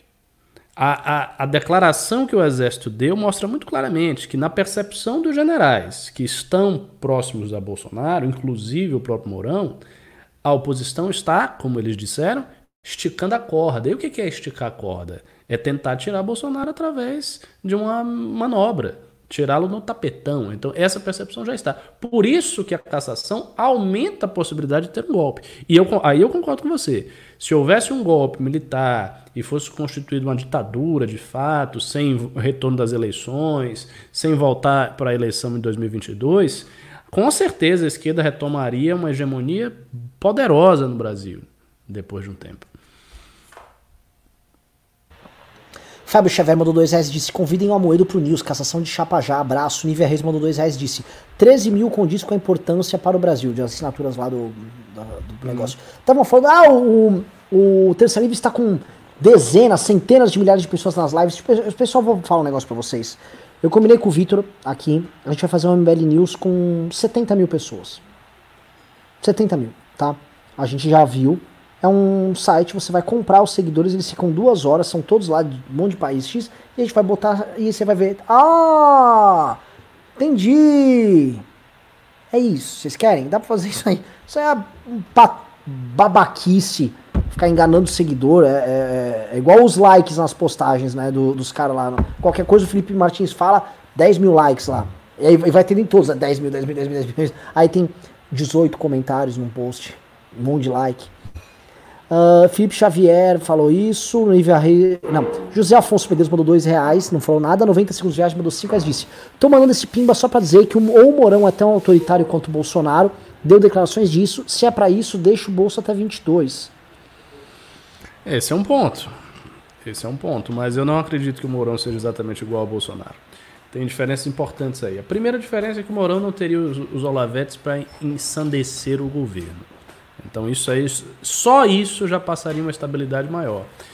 Segundo, eu não sei até que ponto ele é autoritário como o Bolsonaro, porque veja, a, a, a, posição do Exército em relação a isso que está acontecendo com o presidente é diferente da posição ativa de Bolsonaro e dos bolsonaristas para que ele assuma o poder numa ditadura pessoal.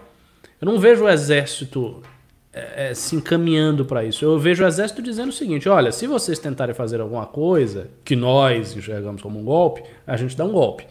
Isso é autoritário, não deixa de ser. Mas é diferente do ímpeto de criar uma ditadura pessoal a partir de uma situação democrática vigente, como é o caso do bolsonarismo. Percebe a diferença? Maravilhoso. Vitor Couto, quero saber Aqui, você precisa dizer pra galera, tem pimbas acima de 50 reais pra eu ler aqui? Porque meio que terminou. Encerrei aqui a lista de pimbas. Acima de 50 não teve? Então faz o seguinte, vamos ser legal. Quem mandou acima de 20 eu leio. Pronto. Jogos acima de 20, 20 para cima a gente lê. Wilson Monteiro mandou 20 reais disse: Renan, seu cálculo sobre o Arthur é válido. Ele e o Kim ganharam ao menos 10 votos dos idosos da minha família porque não tem interesse na política. Inclusive levei minha avó que não queria votar ao mercado e zona eleitoral. É isso. Não, não duvidem da força de um, de um homem jovem engajado. Ele é a força motriz de fenômenos políticos em qualquer. Ah! Opa! Chegou ah! cedo. O cara é pontual. Ah, tava votando até agora o do país, ao contrário de você que é um vagabundo. E que a, a Damastor Philips. Mano, que, vergonha essa live aqui, velho. Por que vergonha? Vergonha. A outra live discutindo Xbox tá com 80 mil pessoas. O cara fazendo react da live discutindo Xbox tem 5 mil pessoas. Aqui, no futuro do país tem 2.500 pessoas. Não, não. 2.500 com você. Eu e o Ricardo mantivemos isso aqui com 3.500 tranquilo, aqui, ó. Ah, humilhado. Humilhado. É, não vem, não, não vem nos diminuir, não. Não somos da sua laia, tá? Não Humilhado. Da... Não, não me inclua na sua récua, por favor. É, Kim Kataguiri, vamos, é, já que, enfim, uh, não teve, teve mais dois pimbinhas aqui, mas não importa. Vamos aproveitar que você está aqui para responder e para entender o que está rolando. Kim, ontem Bolsonaro fez uma ameaça, né? Então muita gente foi dormir com medo. Até um grande amigo nosso, Pedro Jacob, estava com medo de golpe. Hoje a gente viu que era só, novamente, só palavra, palavra, palavra, como é que é? Palavrório da parte do presidente da República. Você vê como esses deputados que sofreram a quebra de sigilo, como é que está o zum, zum, no parlamento e como você vê o bolsonarismo reagindo a esta briga interna com o Olavo de Carvalho, que era a visão Kim Kataguiriana desse processo. Cara, eu não tenho visto muito, eu não tenho visto nada assim de deputados falando ou reagindo sobre o Olavo de Carvalho, não, né? Hoje fiquei o dia todo na sessão e no plenário, né, a Paula Belmonte falou, né, criticou a Polícia Federal, né, que o marido dela, que, bom, foi na casa dela, né, que ela mora junto com o marido e, e teve a busca e apreensão, o Otone também, mas os deputados têm bastante consciência de que não tem nada de ilegal nem inconstitucional, que é, é um inquérito conduzido pela PGR, que é incontroverso, assim, diferente do inquérito das fake news, e claramente, patentemente ali tem, é, é é inconstitucional, etc., é, esse aí não tem. E aí eles reclamaram, pô, mas cadê o Rodrigo Maia para nos defender, não sei o que, até achei meio engraçado, né? Os caras pedindo arrego lá, né? Cadê a solidariedade do nosso presidente? Gostando ou não da gente, ele é nosso presidente e tal. É, mas não vai ter solidariedade nenhuma de ninguém, porque é a PGR ali, pô. É, e e é engraçado, é um absurdo não ter a reação dessa casa, não sei o que, não sei o que lá. Pô, no... quantas vezes, quantos deputados que já não estão ali já não tiveram busca e apreensão, já não tiveram prisão preventiva decretado? É, quantos deputados aí não teve nada, e agora eles, eles, eles acham que são especiais, né? Porque teve uma na casa deles, uma busca e apreensão, ninguém sequer foi preso. Uma, não, foi nem busca e apreensão, na maioria foi só quebra de sigilo, né? Nem teve Polícia Federal na casa, eles já estão chorando já é, achando que tem que ter uma grande comoção do parlamento em defesa deles. E não vai ter comoção nenhuma. Assim, só tá tipo, é isso aí, se lascaram, meu. Abraço, irmão. Ema, ema, ema, cada um com seus problemas. Então, tá, o sentimento do parlamento é esse. E Kim, né? Eu e o Ricardo falamos demais, acho que vamos jogar aqui, eu e o Ricardo como se estivesse entrevistando o Kim, né? Vamos botar o Kim em saia justas aí, já que ele, ele atrasou nosso programa, ele é. Não, é que a gente, a gente se virou muito bem sem você. Tô muito tranquilo sem ah, você. Ah, beleza, vou embora então. Valeu, gente. é, é, é, o seguinte, Kim. É, coisa que a gente não comentou. E esse Aras aí, saidinho, botando no bumbum da Zambelli? Porque é o seguinte, Carla Zambelli foi praticamente uma advogada do Aras. Falou que ele assinou a carta dos conservadores, ele era conservador. conservadores! O que, que aconteceu? É, Qual, mano, que... bolsonarismo está em choque, né? E, e, eu acho que o Aras está sendo a grande, a grande causa, né, desse racha do, do, e dessa treta do bolsonarismo, porque é, você tá vendo os influenciadores, tá? Os twitteiros lá, os left decks lá, brigando, tretando, falando, é, e aí, tal, vamos trair. E o Bolsonaro não fala nada, ele não vai falar nada. Você acha que o Bolsonaro vai falar alguma coisa contra o Bolsonaro? Esses caras estão loucos? Reage a Bolsonaro, ele vai reagir contra o PGR, que pode denunciar ele no momento que ele, que ele bem entender. que mais? que pode firmar acordo de delação como ele bem entender. O PGR pode chegar lá como o Janot fez, né? É, é, e, e meter o louco e meter um monte de pergunta lá de, é, para o Jair ser delatado e ele mete uma denúncia no Jair e a Câmara é obrigada a votar. E aí? E se ele pega um monte de coisa constrangedora no depoimento, pega três, quatro deputados para fazer delação, os deputados livram a barra deles e, e revela, sei lá, esquema de rachadinha, de aparelhamento de polícia, de desvio de dinheiro do, do, do governo Bolsonaro. Aí tá, ele tá lascado. Então, não vai falar de aras, coisa nenhuma. Os caras vão, vão morrer esperando. Agora, o que, que eles vão fazer, né? Vendo que não vão ter defesa do Bolsonaro é outra história, né? E aí, qual vai ser a reação deles? Vendo agora, ainda eles ainda estão tentando pressionar para ver se o Bolsonaro faz alguma coisa, reage de alguma maneira, ajuda eles de algum jeito. Mas quando eles perceberem que não vai rolar, né, que não vai ter ajuda nenhuma, que não vai ter Bolsonaro reagindo coisa nenhuma, vai ter o Bolsonaro mano, se protegendo e é isso aí. O é, que, que eles vão fazer? Essa, para mim, é, é a minha grande curiosidade. Não, o Bolsonaro vai reagir sim, viu, Wikin? Tô sabendo que vai. Vai ter um hum. vídeo de react dele à prisão da Carla Zambelli. Essa aqui, ó. Pegou ela, ó. Vai, vai pra pedrinha, velho, pô. Fica tranquilo que não é coisa do manhã lá. E uma pergunta. Perguntaram aqui, foi um belo pimba. Vou jogar para você que eu gostei da pergunta. Falei, isso quem responde melhor, mas bateu, faz sentido. E se Bolsonaro não está levantando a bola do Fábio Faria, Fábio Faria ser o próximo presidente da Câmara dos Deputados? Sabendo que ele é queridinho da galera lá. Faz sentido, pode ser, é uma possibilidade, cara. Uma boa possibilidade, não tinha pensado nisso. Aliás, é uma matéria hoje, né? Que ele teve um dia de popstar. Né? É, e realmente é um cara que tem bom trânsito com todo mundo, né? Do, do... Faz sentido. É que, é assim, o, bom trânsito dele com a esquerda não ajudaria muito agora, né? Porque se ele for candidato do Bolsonaro, ele evidentemente não vai ser o candidato da esquerda. É, é mas das possibilidades que o Bolsonaro tinha, eu, eu disse, né, que politicamente a melhor jogada do Bolsonaro desde o início do governo foi a nomeação do Fábio Faria, né? A, encaixando isso com uma candidatura à presidência da Câmara, para falar, olha, vai passar essa pandemia aí, o, a, o grande negócio. Até você teve deputados do PSB, PSB hoje, apoiando o Fábio Faria e falando: ó, oh, espero que ele conduza bem a, o 5G e a privatização da Telebrás. Do PSB, B de bola, falando isso. É, então, se, se, se ele acelera nesse final do ano, com o trânsito que ele tem, consegue conduzir essas coisas, faz sentido, é um nome que ganha força e ele tem um puta de um trânsito com a esquerda. Eu, eu já vi esse zum zum zum. Os caras da esquerda gostam desse cara. Esse cara, o Fábio Faria, me corrija aqui.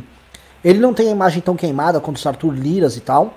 Ele pode ser até uma espécie de figura pública política ligada ao Bolsonaro, eventualmente. Ou não? Tô forçando a mão.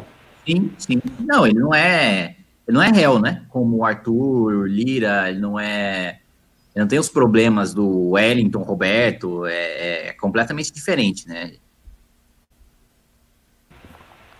Ricardo, por favor, é, a Mastoffen está aí à sua disposição. Não, a minha, minha pergunta é o seguinte: é, a gente estava falando que o Bolsonaro estava capturando o centrão, que ele estava se favorecendo nesse sentido. Existe algum movimento contrário a isso? alguém do Centrão achando que não é o caso, que o Bolsonaro não tem nada a oferecer, ou que tem a oferecer não é tão importante assim? Ou não? Tem. É, eu acho que um dos caras mais fortes nesse movimento é o Marcelo Ramos, né, que, tá, que é do PL, é um cara forte, influente, presidiu a Comissão Especial da Reforma da Presidência, da Previdência, preside a Comissão Especial da Prisão em Segunda Instância, é, enfim, praticamente os principais presidentes de comissões especiais é ele que exerceu o, o exército e é um nome forte lá dentro e que tem bom trânsito com a esquerda também. Aliás, é amigo de, de juventude do Orlando Silva, de militância. E, e é um cara que é contra essa, essa, aproximação do PL com o governo, né? Tanto que ele roda e fez um manifesto ali pela democracia e tal, justamente em, numa reação ao Bolsonaro, né? É, é, é um é o que ele acha o, seguinte, né? Não, negociar cargo, ter espaço no governo, tudo bem, mas é, não faz sentido negociar cargo e ter espaço no governo Bolsonaro, né? Ele acha que não, não, não a avaliação dele, o Por quê? Porque o governo está condenado e não vai é, ter muito tempo. O governo está condenado, que ele passa, ultrapassa os limites institucionais, que não, não vale a pena é, é, para o Centrão se aliar a esse tipo de projeto, né? Que é o, que é o tipo de, de coisa que, que, pode se voltar contra o próprio Centrão no futuro, como o PT voltou. Hum, entendi. entendi. Mas de certa forma, a gente olha pela cobertura que a imprensa vai dando a isso. A Globo fala, o Centrão, conjunto de políticos que costumam trocar apoio por cargos políticos. A Globo. é, exato, assim, sempre assim, sempre expressão. Né? O centrômetro que a gente fez, de certa forma, não está um pouco desconfortável para eles essa aliança? Ou não? Eles estão dando foda-se. Dane-se, vambora! Não, eu não vejo o Arthur Lira, o Wellington, o Centrão, Centrão mesmo incomodado, não. E agora eu vou perguntar para você um pouco de leitura de cenário, tá? Cassação crescendo no horizonte. A gente discutiu isso nos, grupos, nos nossos grupos internos do MBL. Esse clima, inclusive, de delação aí desses formadores de opinião. qual seria o clima político entre os líderes, essas lideranças partidárias, dentro, é, sobre uma eventual cassação, e aí estendendo, Kim. Obviamente que isso teria que linkar com uma eleição suplementar. Qual seria o clima aí, quem apoiar uma eventual eleição suplementar? Que, para não falar em nomes, né, que aí seria muito leviano, é, é, como as forças políticas, a esquerda, a esquerda lulista, é, o centrão, como esses caras se posicionariam neste jogo aí? O que, que teu, teu faro oriental nos diz? Cara, o que eu vejo com muita clareza, assim, é que nenhum líder partidário do Centrão vê possibilidade de cassação. É... Eu não vejo eles trabalhando com esse cenário, não. Eu acho que eles estão convictos de que o governo Bolsonaro vai até 2022 e tem chance de reeleição. Para mim, é esse cenário que eles estão trabalhando. É, não vejo eles, eles achando que tem chance de cassação nem chance de, de impeachment. Não acho que eles estejam pensando em, em, em candidato. As negociações, inclusive, do PRB, que eu sei, do Republicanos, é para apoiar o Bolsonaro em 2022. É, então, eu não vejo eles preparados, assim, acho que é, é, é, falta cair a ficha, assim, de que existe essa possibilidade para que eles efetivamente comecem a se articular em torno, e eles vão, vão para o pro projeto, primeiro, de quem é, firmar acordo e tal, e tiver, tiver fama de cumpridor ali, de dar os cargos para ele, e for mais viável, né? Quem tiver a melhor equação ali, viabilidade por acordos firmados, vai ter o apoio do Centrão. Acho que é, é é, é uma equação simples assim.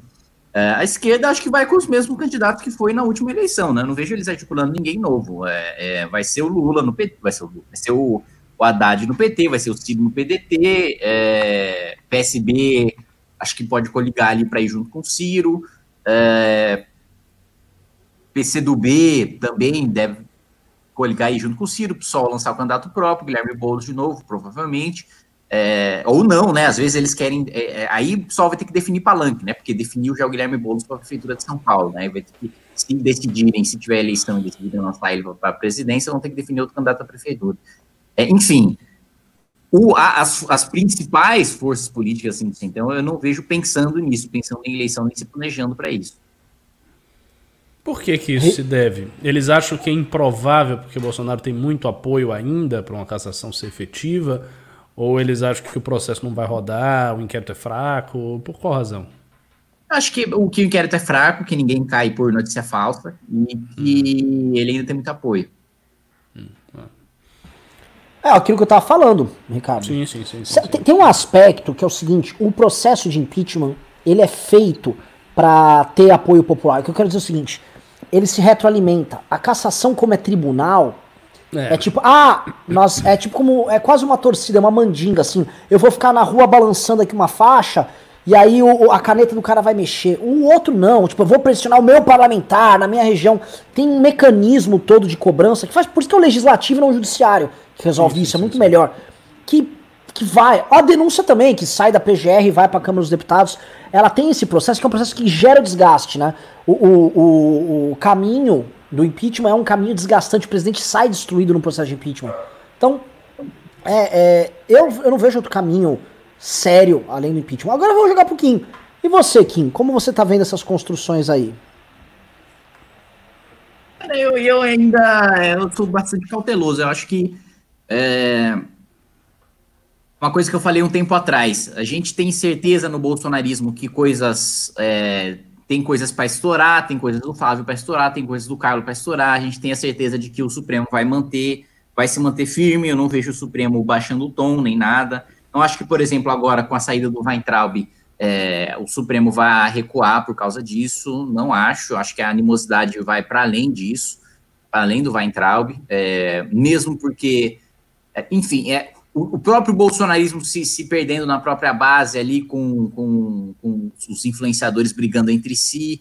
Ao mesmo tempo, ele claramente, né, com essa estratégia de, de abandonar a classe média para ir com o eleitorado mais pobre, mas a classe média é movimento de debate político e se engaja politicamente, mais pobres não se engajam tanto, então pode ser que ele esteja dando tiro no pé, fazendo essa mobilização. É... Acho que tudo, tudo, tudo depende dessas coisas que a gente sabe que vai acontecer, sabe que vai sair, sabe que vão explodir, seja a condução ali de, desse inquérito ali sobre financiamento de manifestações antidemocráticas, seja o processo ali da rachadinha do, do, do, Flávio, que começou a caminhar, né, agora de novo, parece, né, o Ministério Público já começou a soltar às conclusões de que efetivamente teve pagamento de dinheiro vivo, envolvimento com miliciano e etc. Uh, e quanto mais essas coisas vão surgindo, quanto mais essas coisas vão estourando, mais o Bolsonaro se desespera e põe o pé pelas mãos, né?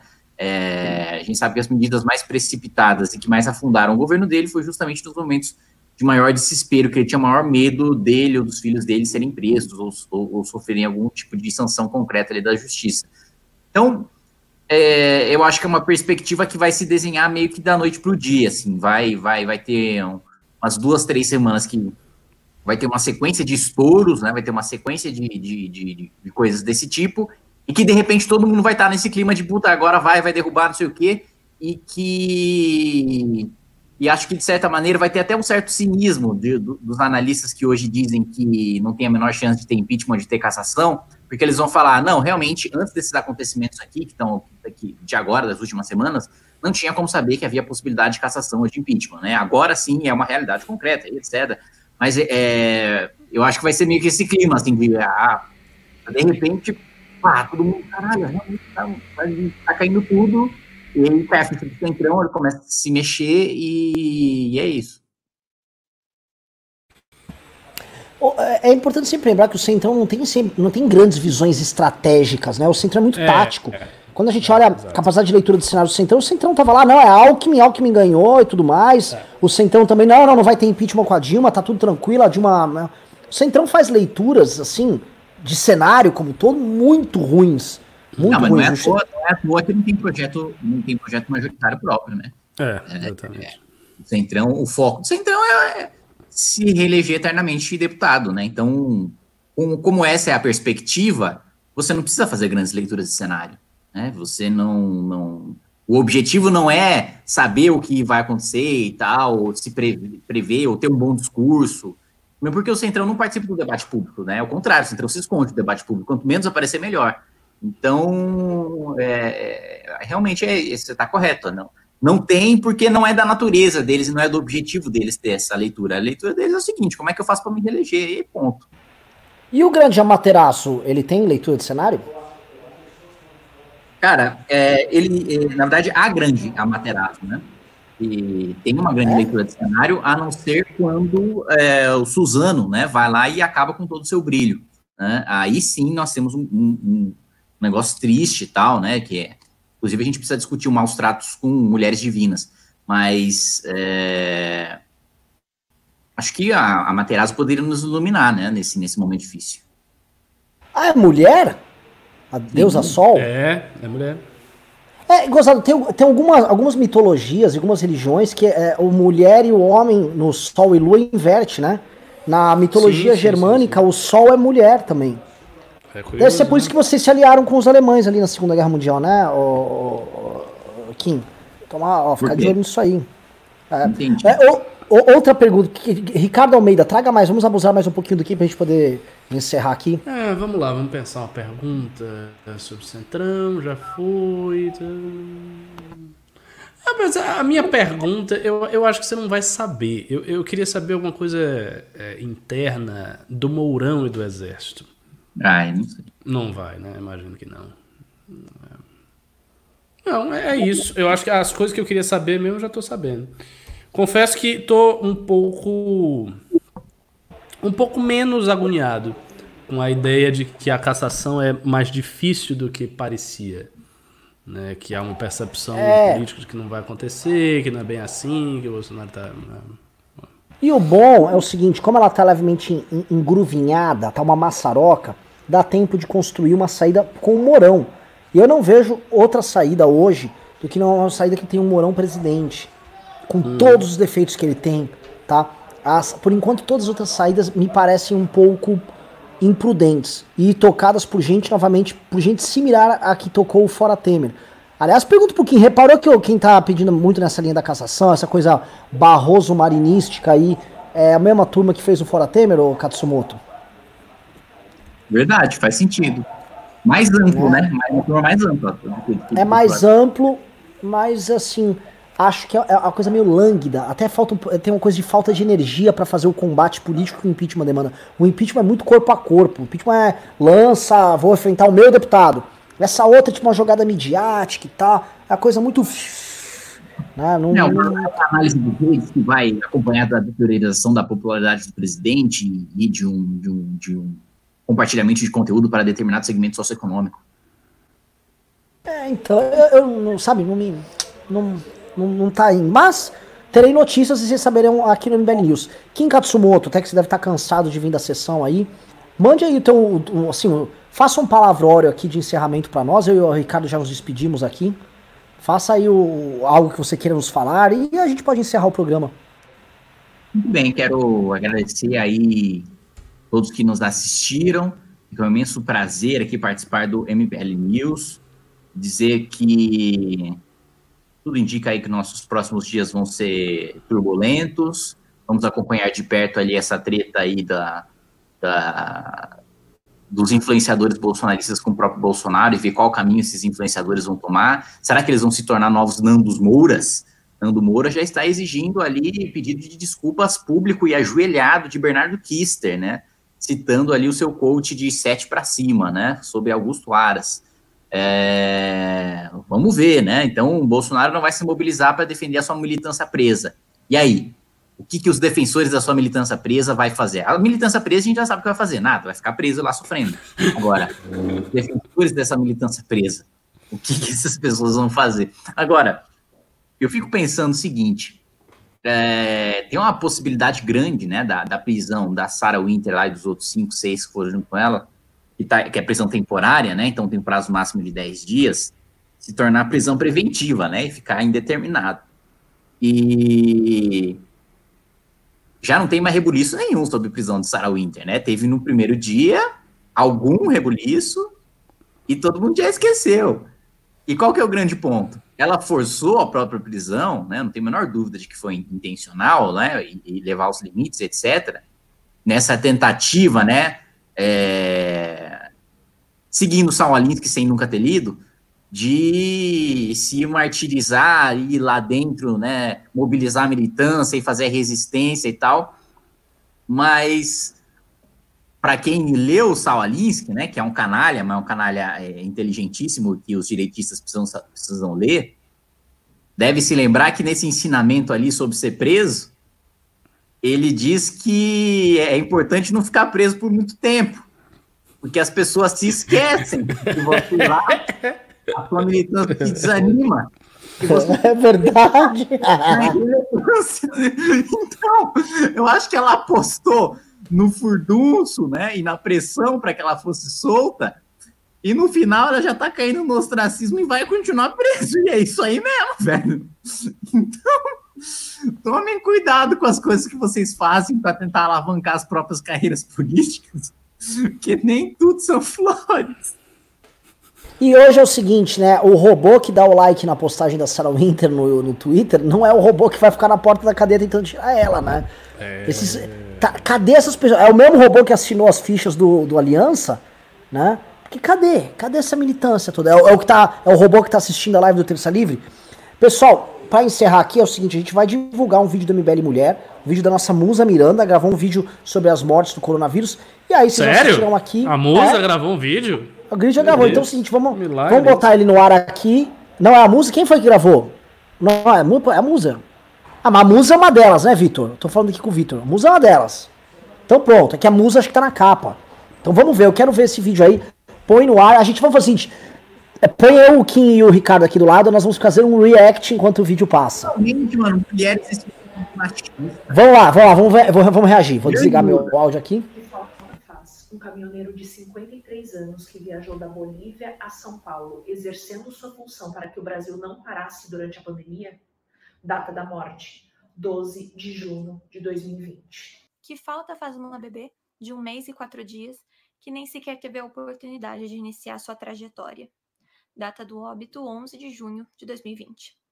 Que falta faz o fotógrafo de 79 anos, neto do médico e cientista Oswaldo Cruz, que foi primordial na luta ao combate da febre amarela, peste bubônica e varíola.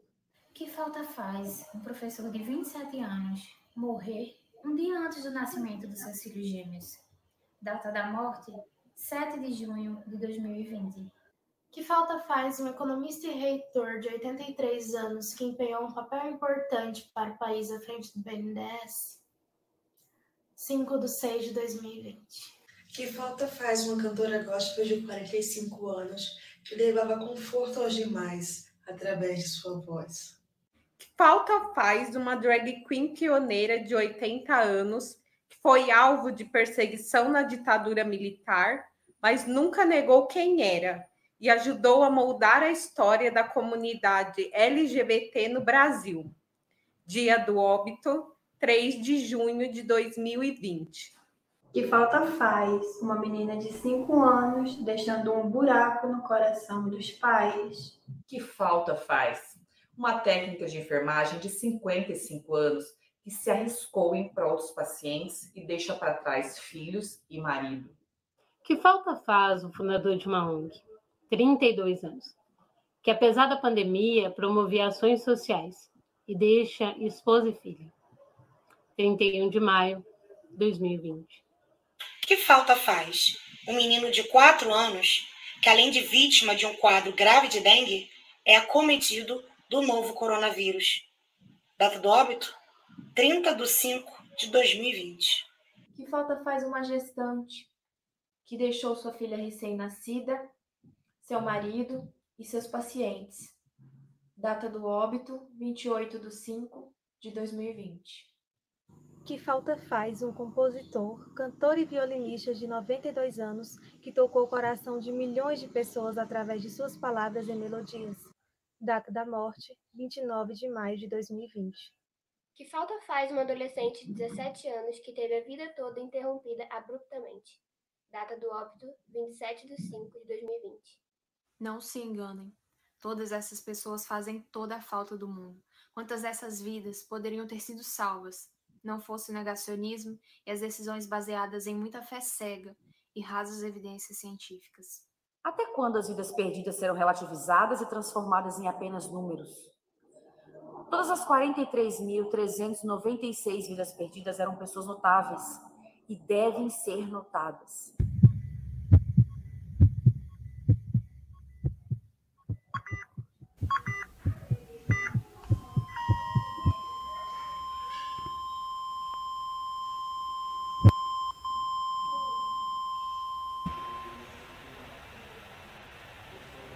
Bom, hein? Pesado o vídeo, hein? Porra, vídeo bom. Porrada. Gostei. gostei. Bom, Bem roteirizado.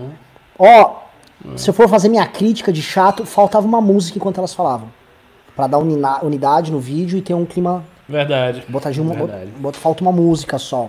Só isso. Mas vamos, vamos soltar nas redes do MBL. Baita no vídeo. Pois é, pois é. Muito bom, meus amigos. Beijos e abraços. Vejo vocês amanhã, tá? Só avisando, Kim, eu fiz uma live hoje sozinho à tarde, tá? 2.500 pessoas, tá? Acho, é, que o, o, acho que o canal do MBL tá bem, viu? Você tá valendo 0,25% de Xbox. Tudo bem, pra mim não tem problema não, cara. Nessa caixa que você tanto gosta, já comi muitos doces, tá? É isso. Beijos e abraços, Ricardão. Beijo e abraço, Kim. Até mais. Fui. 22 horas